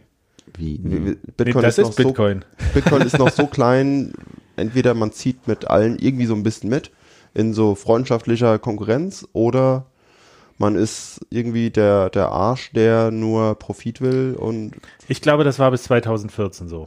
ich glaube Kann man sagen. Ich glaube, diese Zeiten der, der Harmonie sind vorbei. Das ist, das naja, ist doch. von Trezor habe ich noch nichts Böses gehört. Naja, Trezor macht auch das gleiche. Die machen auch halt diese ganzen Disclosure und untersuchen ihre Konkurrenzprodukte. Das machen. Und das ist ja auch gut. Ich finde das auch für den Markt, das ist ja super, dass die ihre, also klar gibt es eine Art von Form, die man halt wahren sollte. Und das ist natürlich wichtig, so, aber da sind die alle mehr oder weniger, weiß ich nicht, gut, so, aber, also, ja, also das, das muss schon sein. Ich finde es schon ganz gut, dass die sich gegenseitig auch checken, so, dass die auch gegenseitig sagen, Ja, das ist okay, aber das halt ist nicht so, dass man, dass man, egal über welche Leichen man geht, alles kaputt haut. Naja, das, stimmt. ist halt Teil Und der Erregungsökonomie, äh, Aufmerksamkeit und dass so, dass diese Artikel auch geteilt werden und Also wo ich, wo ich finde, wo es, wo es ein bisschen sch- krass wird, ist ja so im, im ATM-Markt, so im, im deutschen ATM-Markt, da gibt's halt einen Anbieter, der alle anderen verklagt, also der alle anderen bei der BaFin verpfeift und sagt so, Das ja, ist ein gutes ihr habt Beispiel. keine, hallo BaFin, dieser Anbieter hat keine Lizenz. Ja, da, das ist ein bisschen wie diese, diese hier äh, Atemschutzmasken billig kaufen und dann für 20 Dollar weiterverkaufen. Das ist, das ist tatsächlich, das ist arschig. Naja, So, schon. das ist ja nicht produktiv, aber diese, diese gegenseitige Kontrolle von den Hardware-Wallets, das, Kontrolle ist super, aber doch nicht bösartig ähm, Exploits publishen, wo dann viele Menschen Geld verlieren und der ist Konkurrent das so passiert? Ist das so nee, aber passiert? das, das, Aber- das wäre ja die nächste Konsequenz. ja, das wäre krass. Also das, damit würdest du dich auch, glaube ich, selber diskreditieren, wenn du das tust. Also das, denke ich auch, weil dann machen die anderen das bei dir auch. also das, naja. ja, am, am Ende ist doch keinen geholfen. Aber jetzt sind wir schon beim Hardware-Wallet-Markt. Ne? Also wie gesagt, Hardware-Wallets sind- sind ja eher so Geräte, die eigentlich keine richtigen Wallets sind eigentlich, sondern die immer noch eine Wallet-Software brauchen dazu. Insofern kann man die nicht so richtig äh, einzeln betrachten. Ähm, aber da wollen wir vielleicht gar nicht so viel dazu machen, oder? Was wurde denn aus der Hardware-Wallet von Conrad Electronics? Das ist eine gute Frage. Das war dieses französische Modell für 50, den, der, der Trezor Klon. Trezor-Klon, genau. Können wir ja vielleicht nochmal sagen, hier Service, Servicepunkt, niemals irgendwie eine No-Name-Hardware-Wallet kaufen. Genau. Ich glaube, es gibt vier große Namen im Moment, die man erwähnen kann, oder? Also äh, Ledger ist ein bisschen umstritten, muss man schon sagen. Ledger ist so sehr das, das Mainstreamig, haben sehr viele Shitcoins, ist so nicht in der Community schon sehr, pff, weiß ich nicht, also heutzutage würde ich sagen, aber, aber er hat auch den radikalsten, den, die sind die einzigen, die, die richtig ein äh, Secure Element als, äh, die sozusagen akzeptieren, dass es keinen Open Source geben kann, wenn, wenn wir ein Secure Element benutzen, richtig. Wo, wo wir jetzt auch noch eine ganze Folge drüber streiten könnten, das ist nämlich nicht sicherer. Meiner Meinung nach. Aber kann gut. man verschiedener Meinung sein, genau. Äh, Also letzter muss man vielleicht sagen, mit, mit einem Grain of Salt. Trezor ist in der Community sehr, sehr akzeptiert, benutzt aber überhaupt kein Secure-Element, wo man auch der Meinung sein kann, finde ich, das bringt dann nicht so viel. Ähm, weil du, wenn du jemand das Ding in die Hand kriegt, kann das halt sehr, sehr schnell den Xeed auslesen, heutzutage, nach heutigem Stand. Äh, Cold Card ist so ein bisschen der neue Star in dem Ganzen. Jein, Star, ja, es ist, ist so ein bisschen der Exzentriker, finde ich da drin. die machen halt sehr viel richtig, was Security die denken, machen sich da sehr viele Gedanken, aber es ist halt quasi unbedienbar für Anfänger. Richtig. Also und es, und es der ändert, also ich habe jetzt, ich habe ja eine getestet und was ich gesehen habe, was seitdem schon wieder an Updates kam und sowas, ich müsste mich jetzt wieder komplett neu einarbeiten, habe ich das Gefühl, wenn ich das Ding verwenden wollen würde. Äh, um da wieder alles richtig zu machen und so. ist auf jeden Fall sehr spannend. Und die machen auch, haben jetzt gerade neue Software rausgebracht, das heißt Banker, CK Banker, weil es CoinKite heißt die Firma. Äh, und das ist auch sehr spannend. Also das ist irgendwie so eine Software, da kannst du deine Cold Card als HSM, also als Hardware Security Module benutzen für eine Firma oder so. Das, das sozusagen automatisch für dich Dinge signiert. Und das geht dann auch schon wieder in die Richtung, wo du dann Light, Lightning zum Beispiel machen könntest. Also wo du sagst, okay, ich habe eine Lightning Node und der, der muss ja Dinge signieren automatisch, aber ich will wenigstens die, die, die, die Secret Keys in einer speziellen Hardware haben. Und dafür kannst du das dann äh, benutzen. Ist dann auch direkt auf der Hardware so sowas wie Regeln und Limits, das am Tag nicht mehr als Ich glaube ja, das wird alles, glaube ich, in die, in die Hardware reingeschrieben. Irgendwie, du kannst es, noch, wenn ich es richtig verstanden habe, auch nicht mehr ändern. Also, also oder, oder nur unter bestimmten Bedingungen. Also du kannst auch sonst wäre es nämlich völliger. das ist natürlich Mumpitz, klar. Also genau, aber da, also das ist, glaube ich, ziemlich cool, wenn man sowas will. Also du kannst dann halt so eine Regel und sagen, naja, das signiert nur ein Bitcoin am Tag, was auch immer. Ähm, und dann kannst du das irgendwo hin. Das, das macht alles, macht für dich automatisch einen Tor-Service auf. Das kannst du irgendeine Box hinstellen und dann kannst du damit, kannst du dich da einloggen oder also kannst auch verschiedene irgendwie Second Factor einloggen oder gar nicht oder irgendwas äh, machen und das kannst du, dann kannst du dann irgendwelche Multistig-Sachen, kannst du alle möglichen Regeln aufstellen. Das ist sehr kompliziert und braucht wahrscheinlich kein Mensch oder sehr wenige Leute brauchen das wirklich. Ja, keine Privatmenschen. Privatmenschen nicht, genau. Für Firmen, glaube ich, ist das, also ist, die Idee ist sozusagen Bit, ist Bitgo, Bitgo selbst gemacht, ja. Also, Ja. der, also Bitgo kannst du jetzt selber machen mit. Und das ist, dafür brauchst du halt nur eine, ähm, eine Cold Card, die kostet halt 100 Dollar, so. Also, so ein Hardware Security Model kostet halt eher so 10.000. Also, das ist schon, Da ist nicht ganz so sicher. selbst bauen. Nö, 10.000. meinst du? Die Na klar, du kriegst doch kein normales Industrie-Hardware Signing-Modul Ah, mit, stimmt. mit dem ganzen bitcoin Ja, stimmt, nee, richtig. Dann hast du ja, hättest du ja schon Bitgo. Eigentlich. das eine teure Firma. Nee, genau, also das, also das, das hat halt auch Trade-offs. Die sagen halt ganz klar, okay, zum Beispiel, die machen zum Beispiel den Trade-off, die haben ein Secure-Element da drauf. Das Secure-Element macht folgendes. Es kennt das, den, den Secret Key und es gibt ihn wieder her und es gibt ihn dem Nicht-Secure-Element, wenn es was braucht zum Signieren. Und das, das, das heißt, es macht eigentlich nichts Interessantes. Es be- bewegt nur das, also es hat halt bestimmte Regeln, unter denen das das hergibt. Und, und wenn die, also so, ins- insbesondere hat es halt eine Hardware, die Hardware eincodete PIN sozusagen. Und wenn du die PIN dann, dann da eingibst, dann gibt es halt den, den, den, den Key, der äh, dem, dem, dem General Prozessor, also irgendein Prozessor, der da halt drauf ist. Ähm, und wenn es halt live ist, ist es halt live. Also dann könnt, wenn das Ding halt live ist, dann kannst du auch es auseinandernehmen. Aber wenn du die PIN nicht hast und das Ding nur so findest, dann ist es halt in dem Secure-Element und du kannst damit nichts machen. Ähm, und das ist halt deren Trade-off. Und die sagen, okay, also wenn du damit leben kannst, dass, wenn das Ding live ist, dann äh, kann man mit, äh, mit, mit viel Trickiness dann den, den Key rausziehen.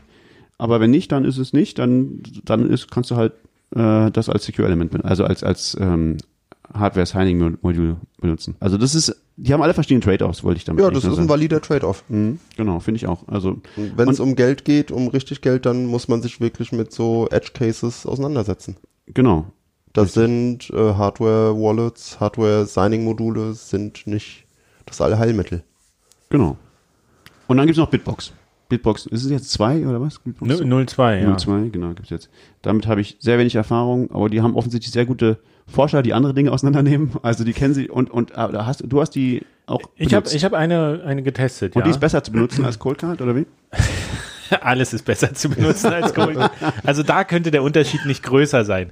Ich finde, die ist vom Design her auch so, ich kann mich genau erinnern, als der Trezor rauskam, waren wir auch mal in Berlin, ich glaube bei so einem Vortrag von Andreas Antonopoulos oder so, oder einen anderen, da stand auch einer vorne und hatte so diesen ersten Trezor One heißt der ja jetzt. Und das war so das Ding, oh, es gibt jetzt Hardware-Wallets, wir können unsere Bitcoins äh, sicher speichern, easy. Alle Probleme sind für alle Probleme gelöst. Dann war irgendwann der Punkt, Ledger kam auf den Markt und es wirkte irgendwie, da wirkte der Trezor so ein bisschen altbacken und so Plastik und na, kleines Ding, das war ein smoother kleiner USB-Stick, schön mit, mit äh, Metall und sowas, stabil gebaut und hatte irgendwie mehr Funktionalität. Das war irgendwie nice und dann ist lange Zeit nichts passiert, dann ist, okay, dann jetzt haben wir Cold Card, das ist dieser kleine hässliche Taschenrechner. die haben ja auch, so- die legen neuerdings auch so einen, so einen Aufkleber dabei, Just a Calculator.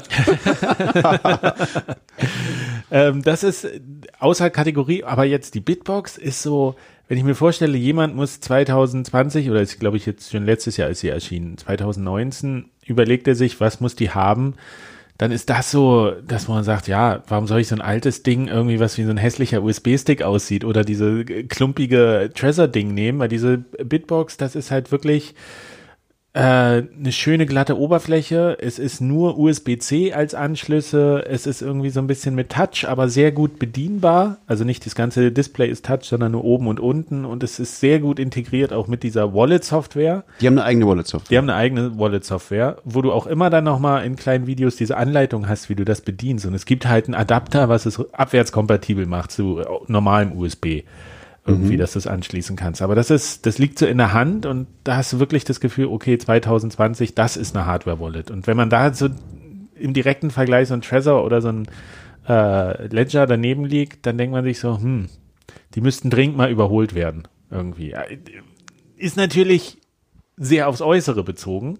Naja, wenn Ich, ich fand aber auch ehrlich gesagt, äh, die, die Bedienbarkeit ist super, ist sehr aktuell. Äh, die haben ja unterstützen, du kriegst sie nur als Bitcoin-Version oder wenn du willst, kannst du noch ein paar Altcoins da drin haben. Und es macht einen sehr zeitgemäßen Eindruck einfach. Äh, Das passt aber auch sehr gut, weil das, das, was mein Hauptproblem mit denen ist ja, dass die die Bitbox 1 jetzt nicht mehr unterstützen. So, also die haben halt sehr schnelles äh, Sunsetting. Also das finde ich schon ein bisschen krass. So, du kaufst dir eine Hardware-Wallet, denkst du, ja, da tue ich jetzt meine Bitcoins drauf, und die fasse ich dann nie wieder an. Und die haben halt so, naja, nach zwei Jahren machen wir keine Upgrades mehr für die, für die, für deine Hardware-Wallet. Wir machen, unterstützen jetzt nur noch die neue. Hm, musst dir halt eine neue kaufen. So, das ist so, ähm, finde ich ein bisschen fragwürdig. Aber ist das nicht, also ich meine, irgendwann musst du doch so ein Modell überarbeiten und vielleicht mal eine neue Version rausbringen. Und kannst du wie, kannst du denn 20 Jahre lang alle Modelle noch mitschleifen? Also ich meine, zwei Jahre Es ist gibt natürlich wirklich- irgendwo klar, irgend, aber zwei Jahre, was, was die jetzt hatten, war schon irgendwie sehr kurz, fand ich. Also es war so, hm, ich habe das Ding doch gerade erst gekauft so und jetzt, Ja. äh, also das war so, weiß ich nicht. Aber Zwei Jahre in Bitcoin sind zehn Jahre in der Außenwelt. Du.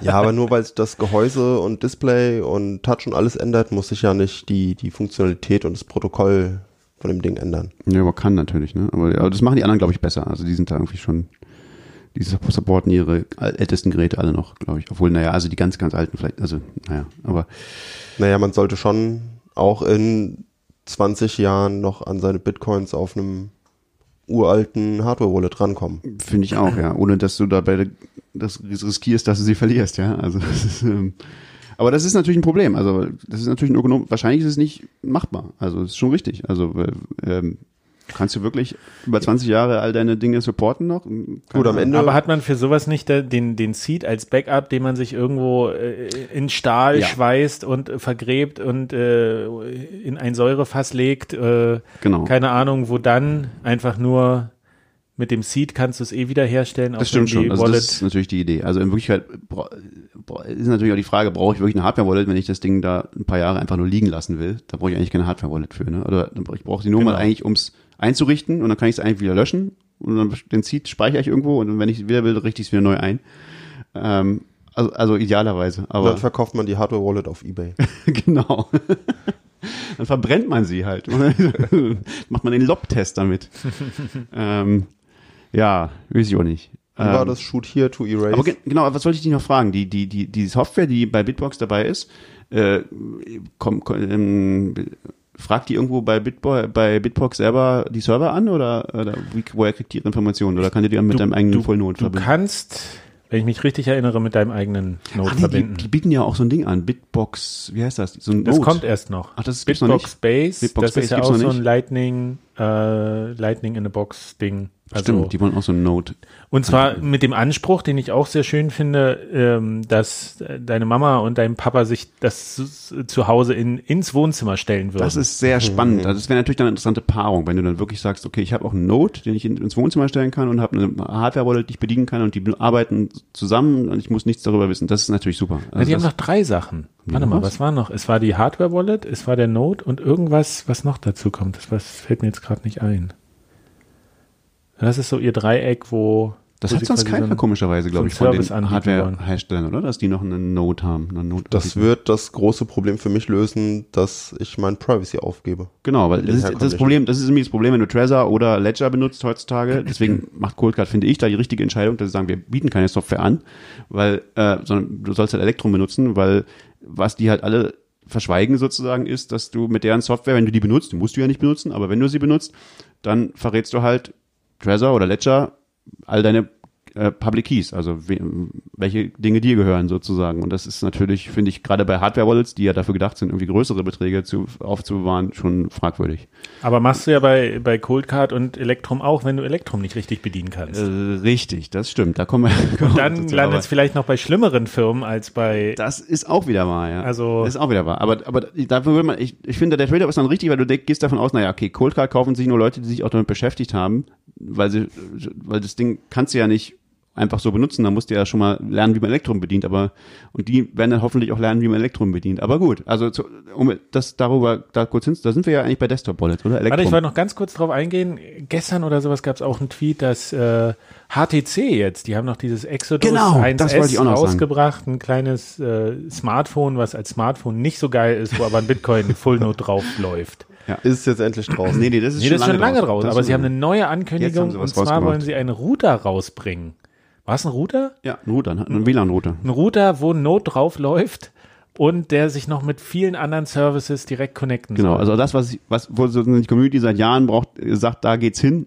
Jetzt gibt es, ich weiß nicht, gibt es glaube ich noch nicht, aber sie haben es angekündigt. Äh, Also ich glaube, vor drei Tagen haben sie getweetet, oh, oh, wir haben dieses, dieses Smartphone, da kommt bald was und drei Tage oder zwei Tage später haben sie ein Bild gezeigt irgendwie. Also ich glaube, es dauert, dauert nicht mehr so lange. Also das, das, ist, das finde ich wirklich toll. Da würde ich auch überlegen, mir das zu kaufen, wenn das wirklich, also ich meine, diese Dinge sind, diese HTC-Produkte sind oft dann nicht so richtig durchdacht, aber es ist immer ein guter Anfang. Also da muss es ja irgendwie hingehen, finde ich, dass du halt, ein, weil einen Router hast du eh zu Hause und der läuft eh die ganze Zeit und der kann ja perfekterweise auch dein Node sein, so und auch deine ganzen eigentlich ja dann auch diese ganzen anderen Home-Sachen, äh, Home-Privacy-Sachen, also die, was, was, wie heißt das, die, ähm, diese Suite von, von Dingen, die Google ersetzt.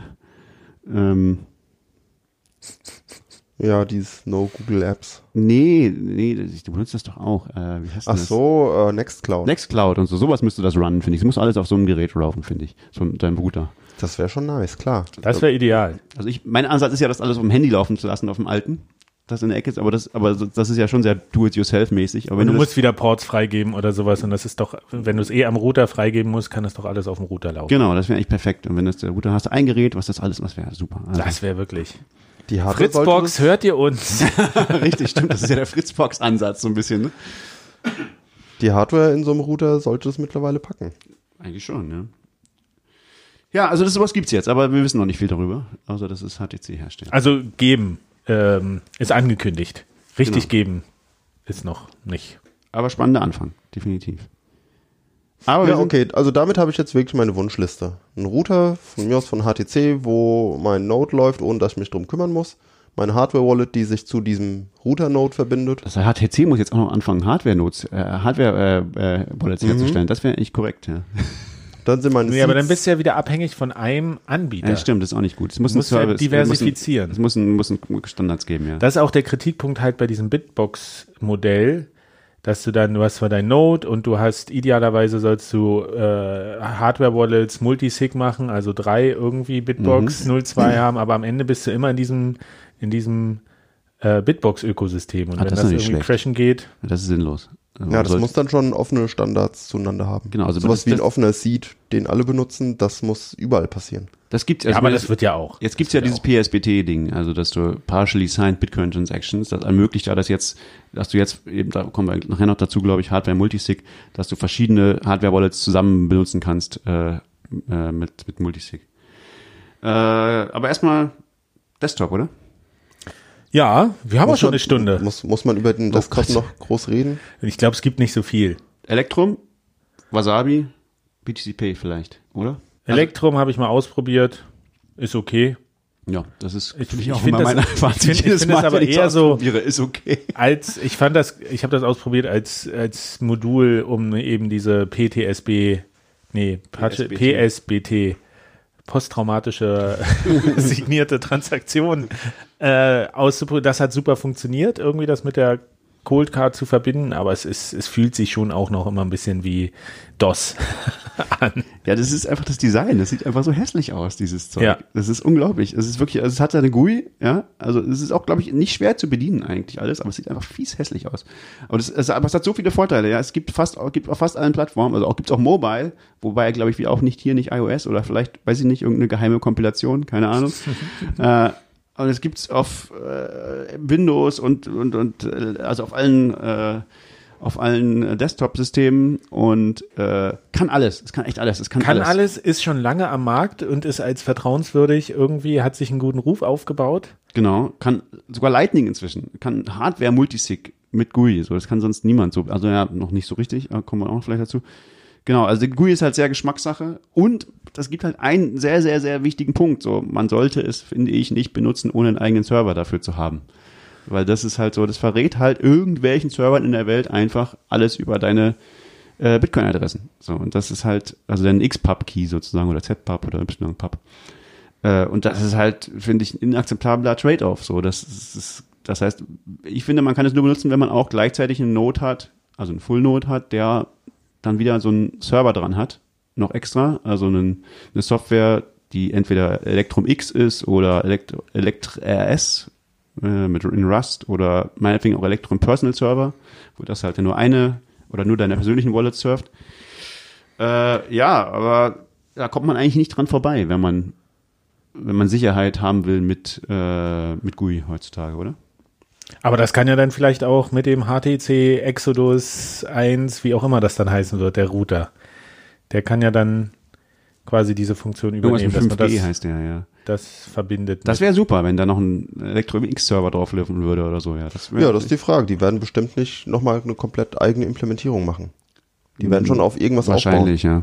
Ich glaube, die haben auch irgendjemanden aus der Community, der Mandelduck oder irgendwas, der für die arbeitet. Ähm, Ich weiß, dass der Entwickler von no, vom Nodel äh, der Keto-Miner, der hat mir mal gesagt, dass er früher für HTC gearbeitet hat. Ach so, interessant. Deswegen interessiert ihn das gute auch Leute, sehr und der hat auch sich so einen so einen Exodus gekauft gehabt. Aber er ist, der er ist es nicht. Er ist es er nicht. ist nicht wieder bei HTC. Ich glaube, es ist Mendel Duck heißt der, glaube ich, oder so. Ich weiß nicht. Ähm, Nun ja, und dann gibt's also Elektrum ist irgendwie, wenn man irgendwas Außergewöhnliches machen will, ist es irgendwie die erste Wahl so. Äh, aber man braucht halt eben auch, finde ich, einen Server. Und dann gibt's Wasabi. Und das Wasabi ist halt so ein bisschen der Gegenansatz. Ähm, ist auch irgendwie in einer gewissen Weise hässlich, muss man sagen. Aber ich finde es sehr viel schöner und es ist sehr viel funktionaler. Es hat es ist irgendwie, es macht halt irgendwie alles richtig so von der Bedienung, finde ich. Es ist nicht hübsch in dem Sinne, nicht wie Zap Wallet, wo du sagst so, ja, das ist aber schön, aber was versteckst du von mir? Das ist so, ich, das ist, da hat jemand wirklich drüber nachgedacht, wie man das Ding bedienen kann, so finde ich. Aber ein bisschen gegenteiliger Meinung. okay, interessant. Weil, also, Wasabi Wallet ist ja dafür da, um Coins zu mixen. Nicht nur, aber auch, ja. Größtenteils. Also das ist die Haupt, das Hauptalleinstellungsmerkmal im, im Gegensatz zu. Es hat ein paar mehr, finde ich. Also das Schöne am Wasabi ist halt, das hat Privacy out of the box. Du machst das Ding an, es macht sofort Tor, eine Torverbindung auf und benutzt äh, BIP 157, also ähm, wie heißt das? Äh, Neutrino ähm, Protokoll selbst implementiert. Also das heißt, die, die, die verrät nicht irgendeinem Server, was deine Adressen sind und schützt sich noch zusätzlich durch Tor. Das macht's einfach so, ohne dass du irgendwas dafür machen musst. Das machst, sobald du das aufmachst, macht es das. Du musst also nichts dazu wissen.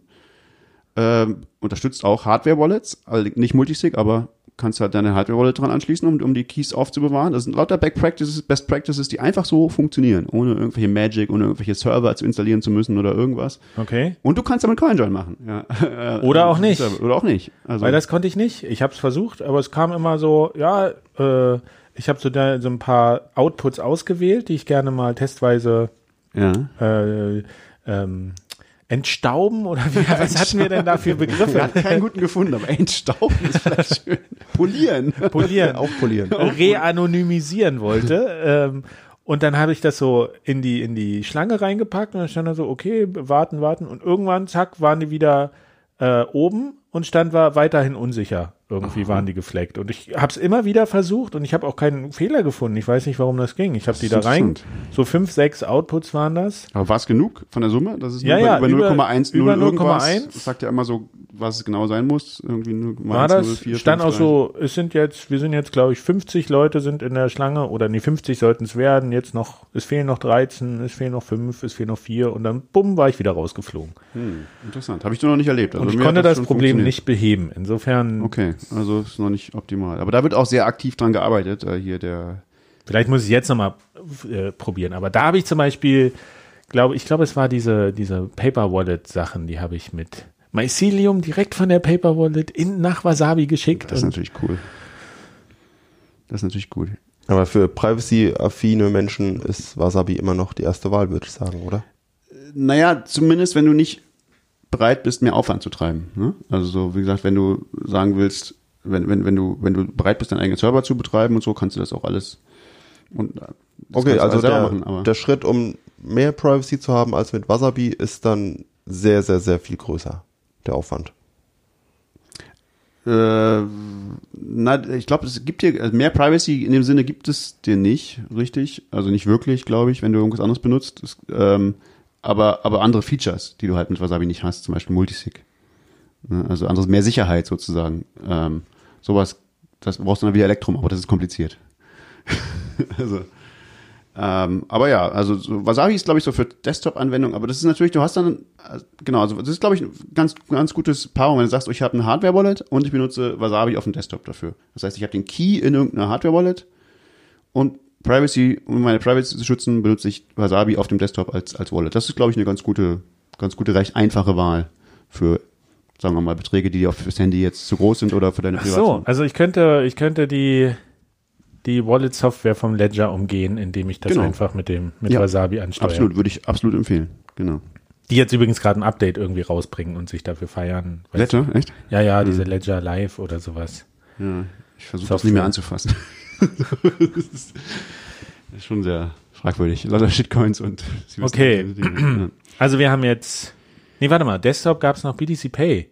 Wolltest du sagen? Ja, also Was ist das denn? Ist das was anderes als BTC, Eine BTC Pay Server, das kannst du ja im Prinzip auch offen, also das hat inzwischen so viele Features, dass, dass man, ich habe es nicht gemacht, aber ich glaube, man könnte das auch benutzen als Wallet auf dem, auf dem Desktop, wenn man wollte. Es hat eben auch so Hardware-Wallet-Unterstützung Ja. und so ein Zeug und äh, also es ist irgendwie so eine Vault, heißt das, glaube ich, irgendwie. Also es hat eine ganze Menge Features, ist halt, hat, glaube ich, ein Webinterface, also, aber du könntest es im Prinzip ja auch einfach auf deinem Rechner deployen und als Wallet benutzen und gar nicht als Klingt Server. irgendwie- aber ist ein bisschen off- off-label-use vielleicht. Warum sollte man das machen?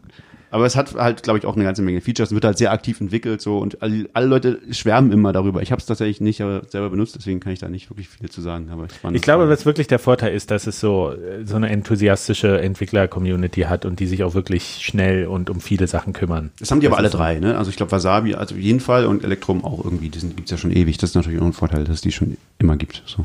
Und Ja. Ja. Na, äh, Bitcoin Core könnte man, das haben wir ja schon. Äh, Bitcoin Core, ja, Standard Stimmt. und Armory.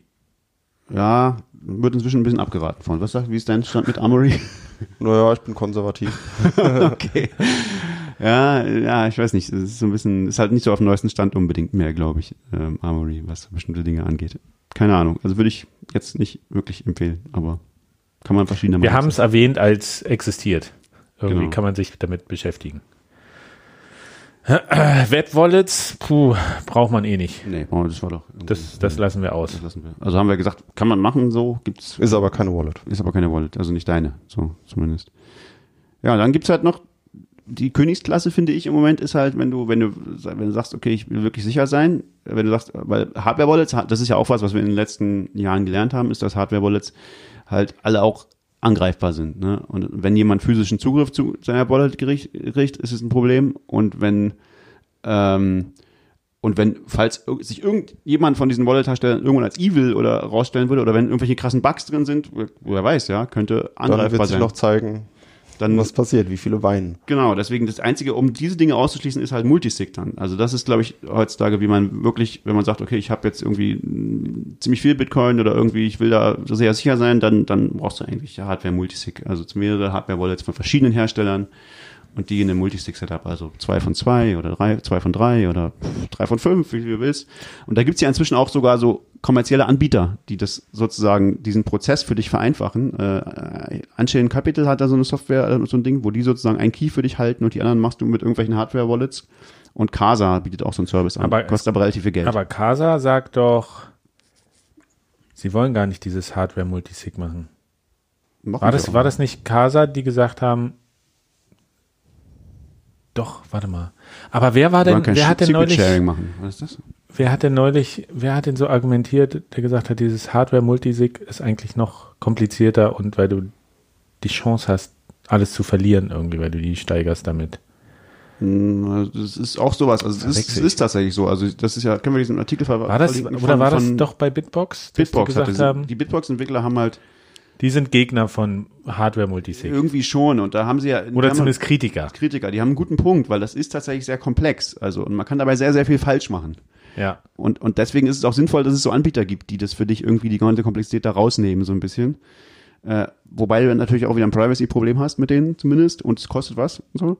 Aber, und, aber also das, wie gesagt, das ist nicht, weil, weil ein Punkt, den man zum Beispiel wissen muss, ist, wenn man jetzt ähm, verschiedene Hardware-Device oder irgendwelche Hardware, äh, irgendwelche Multisig äh, benutzt und jetzt verteilst du die geografisch zum Beispiel und sagst so, das ist ja dann äh, sozusagen das, was man am Schluss damit machen könnte, um es noch sicherer zu machen, um zum Beispiel gegen eine 5-Dollar Range Attack sicherer zu sein. Du sagst, okay, eines ist in der einen Stadt, das zweite ist in, in einer anderen Stadt. Und jetzt brennt aber eins ab. Sagst du, naja, ist ja kein Problem, ich habe ja zwei von drei äh, äh, zum Beispiel. Ich brauche nur zwei von den dreien. Eins ist abgebrannt von meinen dreien. Hm. Wenn du jetzt aber nicht von dem dritten den, die, die Public Keys, also die X-Pubs aufgeschrieben hast bei allen dreien, also mit, also die hast du nur mit dem, mit dem Gerät, mit dem dritten gesteigert und das ist dir abgebrannt, dann kommst du an dein Geld gar nicht mehr ran. Du brauchst die Public Keys von allen dreien, um die, um die Skripte sozusagen äh, bedienen zu können, die das verschlüsseln. Ähm, das sind so, so Dinge, die muss man halt wissen. und da kann man sich sehr leicht selber einen Fuß schießen. Und das ne? ist nicht trivial. Das ist nicht trivial. Also das heißt, sich damit, zu, da muss man sich schon damit beschäftigen. Aber es ist ja auch nur sinnvoll, wahrscheinlich für Leute, die, die, die äh, sagen, okay, da hier geht's auch um relativ viel Geld. Und dann kann man sich auch schon mal entweder die Arbeit machen, sich selber damit zu beschäftigen, oder jemanden dafür bezahlen oder was auch immer. Ja, also das, das ist eher was. Aber es bleibt ein. Trade-off. Das ist immer ein Trade-off, ja. Aber der, der große Vorteil ist, man kann das Ganze mit einem Euro mal durchspielen und dann macht man, wenn es funktioniert hat, einfach nochmal genauso für die große Summe. Das sollte man definitiv machen. Auch vielleicht auch mit Testen oder was auch immer. Kann man da oder einfach mit Man wenig es Geld. auch genau. problemlos testen, indem man einen nicht benutzt. Genau. Also da geht's aber irgendwie hin, da gibt's jetzt ganz viel äh, Entwicklung irgendwie auch so. Also das Elektrum macht das. Es gibt eben dieses H, also das fing ja an mit diesem PSBT, was das eigentlich möglich gemacht hat, dass, dass es einen Standard gibt, wie diese ganzen Hardware-Wallets interagieren, also wie die, die, die, Teil, die, die teilweise signierten Transaktionen untereinander austauschen. Das muss man ja für Multisig. Ähm, und dann, dann gibt es eben eine entsprechende Software, die das unterstützt, die heißt HWI, Hardware Interface, äh, die direkt mit, mit ähm, Bitcoin Core, also dem Node, zusammenarbeitet. Und damit kannst du das im Prinzip schon mit einer Command-Line machen. Und dann gibt's aber halt jetzt wieder darauf aufsetzend ähm, GUIs, die das unterstützen. Das ist jetzt so, die kommen jetzt so, die sind alle noch so ein bisschen in Alpha. Also es gibt eins von Crypto Advanced, das sind diese Leute, die äh, Stepan Snikrev oder wie der heißt, äh, die, die so auch so selber Hardware-Wallets basteln. Mhm, Quantenphysiker oder sowas. Ist Genau. Und der hat so ein Ding jetzt ganz neu gebaut, Spectre heißt das. Äh, scheint zu funktionieren, ist aber halt auch noch so Alpha-Ding. Dann gab's Justin Moon hat mal sowas angefangen, das hieß Junction, scheint aber tot zu sein. Also ich habe, die haben seit fünf oder sechs Monaten keine Commits mehr, zumindest auf dem GitHub-Repo. Ähm, dann gibt's von Unchained Capital gibt's auch so eine Software, die heißt Caravan, die macht wohl auch sowas in der Richtung. Ähm, auch Open Source. Also es gibt so ein paar Versuche, das schöner zu machen. Und eben Electrum, was dann aber eben noch dazu noch einen Electrum-Server braucht. Aber wenn man eh so ein kompliziertes Setup hat, dann ist es auch nicht schwierig, noch einen Electrum-Server zu betreiben. Also ist Electrum wahrscheinlich der stabilste Kandidat von diesen ganzen äh, Dingen. Aber da brauchst du eben noch einen extra Server. Also das ist dann, glaube ich, die, die hohe Schule und das nach heutigem Stand wahrscheinlich sicherste. Aber eben auch nicht ganz, ganz easy. Es sei denn, man bezahlt Casa und sagt, und dann die führen dich durch den Prozess mit ihrer App und sagen, hier, kauf dir diese drei Hardware äh, und dann verteilst du die Keys so drauf und vergräbst sie da und da. Und Ich glaube, das ist sogar der Service, da, du hast ja so ein Abo-Modell. Und Ja, dann, wenn du eine verlierst, schicken die dir eine neue zu oder so. es kann auch sein, dass die, die, die, die schicken dir auch die Dinger mit, ja. Also das machen die alles für dich. Das ist natürlich, Hast du wieder die Lieferkette als Problem. Ja, Teil, ja, ja, vielleicht, weiß ich nicht, aber na, wenn die dieses direkt schicken, also ja. Wenn das im Zoll hängt, du, wie meine Pakete hier angekommen sind. Aber das hast du ja auch immer. Das ist noch ein das Man hast hat du- immer Trade-offs. Man hat immer, und, und bei denen ist halt der große, also mehr, erstens ist es teuer und zweitens wissen die halt, wie viele Bitcoins deine sind und, und wo du wohnst. Also, ähm, naja, es ist, genau, also Trade-offs gibt's immer, ne? Sehen wir schon. Also wir haben jetzt, äh, mein Fazit ist auf jeden Fall, es, Oh, jetzt bin ich gespannt. es tut sich wieder einiges. Man denkt so, Wallets, ja, uh, ist ja, gibt's ja jetzt schon seit elf Jahren irgendwie, aber tatsächlich, dass noch so viel Musik in der Entwicklung drin ist und Definitiv. was man noch alles verbessern kann und in wie, viel, wie viele verschiedene Richtungen das geht, das ist schon noch irgendwie faszinierend. Also die einen setzen mehr auf Privatsphäre, die anderen setzen auf Usability, die anderen bauen Sachen, die auf beiden Betriebssystemen funktionieren und äh, es ist schon noch ein sehr buntes Feld. Ich würde mich trotzdem nicht dieser der Komplexitätsreduzierung willen, nicht dieser Dreiteilung anschließen, zu sagen, das eine ist hier irgendwie Zugang zum Netz, der Node, das andere ist die Software, die ist irgendwie das Terminal, das es verwaltet und das andere ist Schlüsselaufbewahrung. Also wir haben ja auch die ganze Zeit immer über Wallets geredet, geredet und hatten einmal nur die Hardware-Wallets und dann ohne die Software und so. Ich glaube, es ist doch leichter, wenn man das alles einfach unter dem Begriff Wallet subsumiert. Wahrscheinlich. Ich finde, es muss einem nur bewusst sein, dass es konzeptuell, man gruppiert da halt verschiedene Funktionalitäten unter einem großen Ja. Begriff, wo halt sehr viel drinsteckt. Und das sieht man halt, dass es jetzt eben so eine Differenzierung irgendwie gibt, ne? dass verschiedene Dinge Verschiedenes besser können oder, oder anbieten und verschiedene Gewichtungen legen. Ja, und wenn man das austauschen kann. Also wenn man ist genau, halt cool, wenn man genau. genau sagen kann, ich nutze jetzt meine Hardware-Wallet mit Wasabi äh, Genau, und da habe das wird's für einen halt spannend. Privacy-Gewinn, dann, wenn man weiß, dass diese Teile in gewisser Weise kompatibel sind oder man da auch eine Möglichkeit hat, äh, einfach selbst zu wählen. Das steht ja nicht auf den, auf den Seiten von dem Anbieter. Es wird ja, ein Ledger wird dir nie verraten, dass du es auch mit einer anderen Software betreiben kannst Genau. als, als Ledger Live. Ja, aber die Entwicklung ist doch großartig, dass sich zum einen ausspezialisiert und zum anderen interopera interoperabilisierter wird. Absolut, ich finde es auch. Und es ist faszinierend. Also mein Fazit ist jetzt, wenn ich sagen würde, okay, für kleine Beträge würde ich Phoenix oder Breeze Wallet geben. Also das ist quasi mo mobil, kann man sagen. Phoenix ist so die out of the box easy, Genau. kann man auf jeden Fall benutzen. Solange es das auf iOS noch nicht gibt, vielleicht Breeze nehmen auf iOS. Und wer, und wer trotzdem einfach nur eine Bitcoin-Wallet sucht, die auf beiden funktioniert, kann Green Wallet nehmen.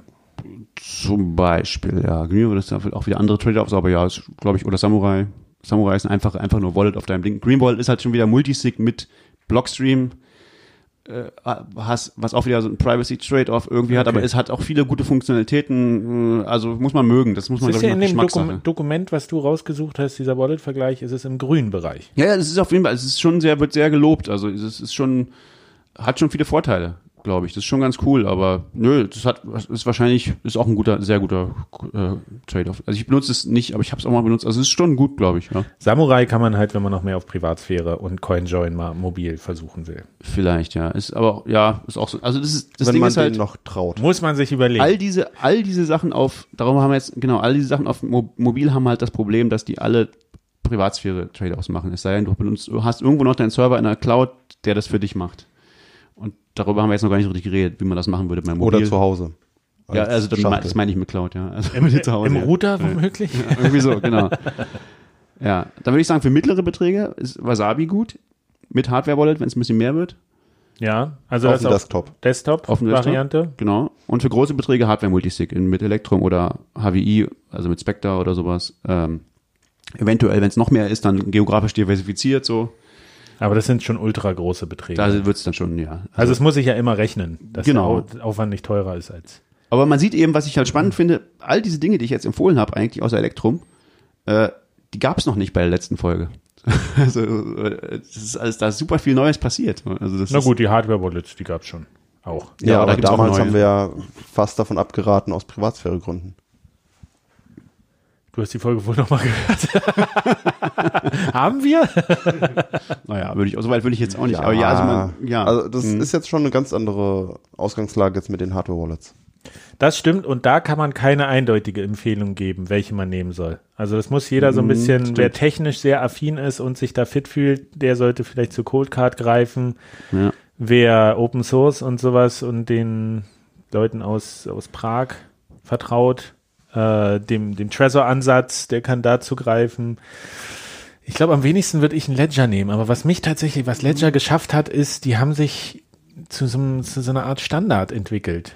Das Äh, ist halt bei Weitem die größte Firma, ne? Das ist eine riesige Firma. Also ja, wobei die haben auch super viele Leute entlassen nach Ja, dem, nach dem Ach so. Boom. Ja, ja. Ah, okay. Als das, äh, als hier der Bärenmarkt angefangen hat, ist es äh, der Kryptowinter, haben die ganz viel entlassen. Okay. Ähm, aber zum Beispiel, wenn du bei BTC Pay Server mit einem mit einer Hardware Wallet das verbinden willst, ich glaube, es geht nur mit dem. Das würde mich sehr wundern.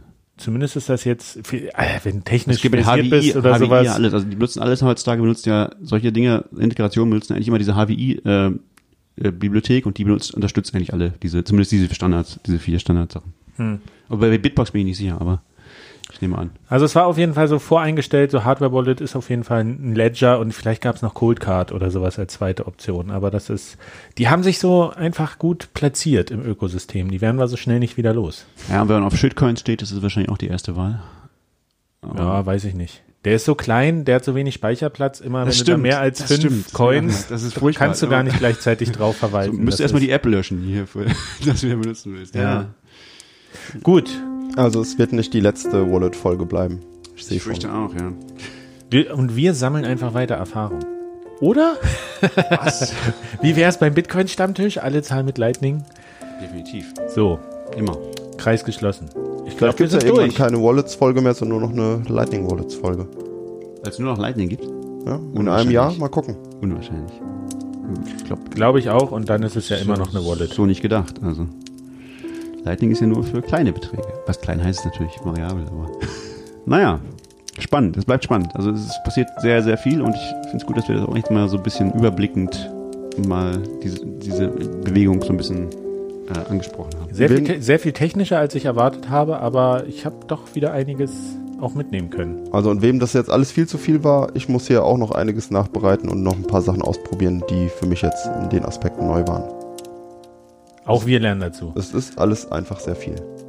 So, nächste Folge, Folge 50, wird groß. Oh, Wir haben, wir haben ein fettes Goodie-Paket zu verschenken. oh stimmt. Wir überlegen uns noch was. Also ihr könnt, äh, Wir haben noch nicht die Wir haben noch nicht rausgefunden, wie wir es verschenken. Wie, wie wir es unters Volk bringen. Aber ich habe eine Idee. Die erzähle ich euch jetzt äh, nach dem Abspann. Aber im Zweifelsfall ähm, hört die Folge schnell an. Vielleicht hilft das. Und rückwärts.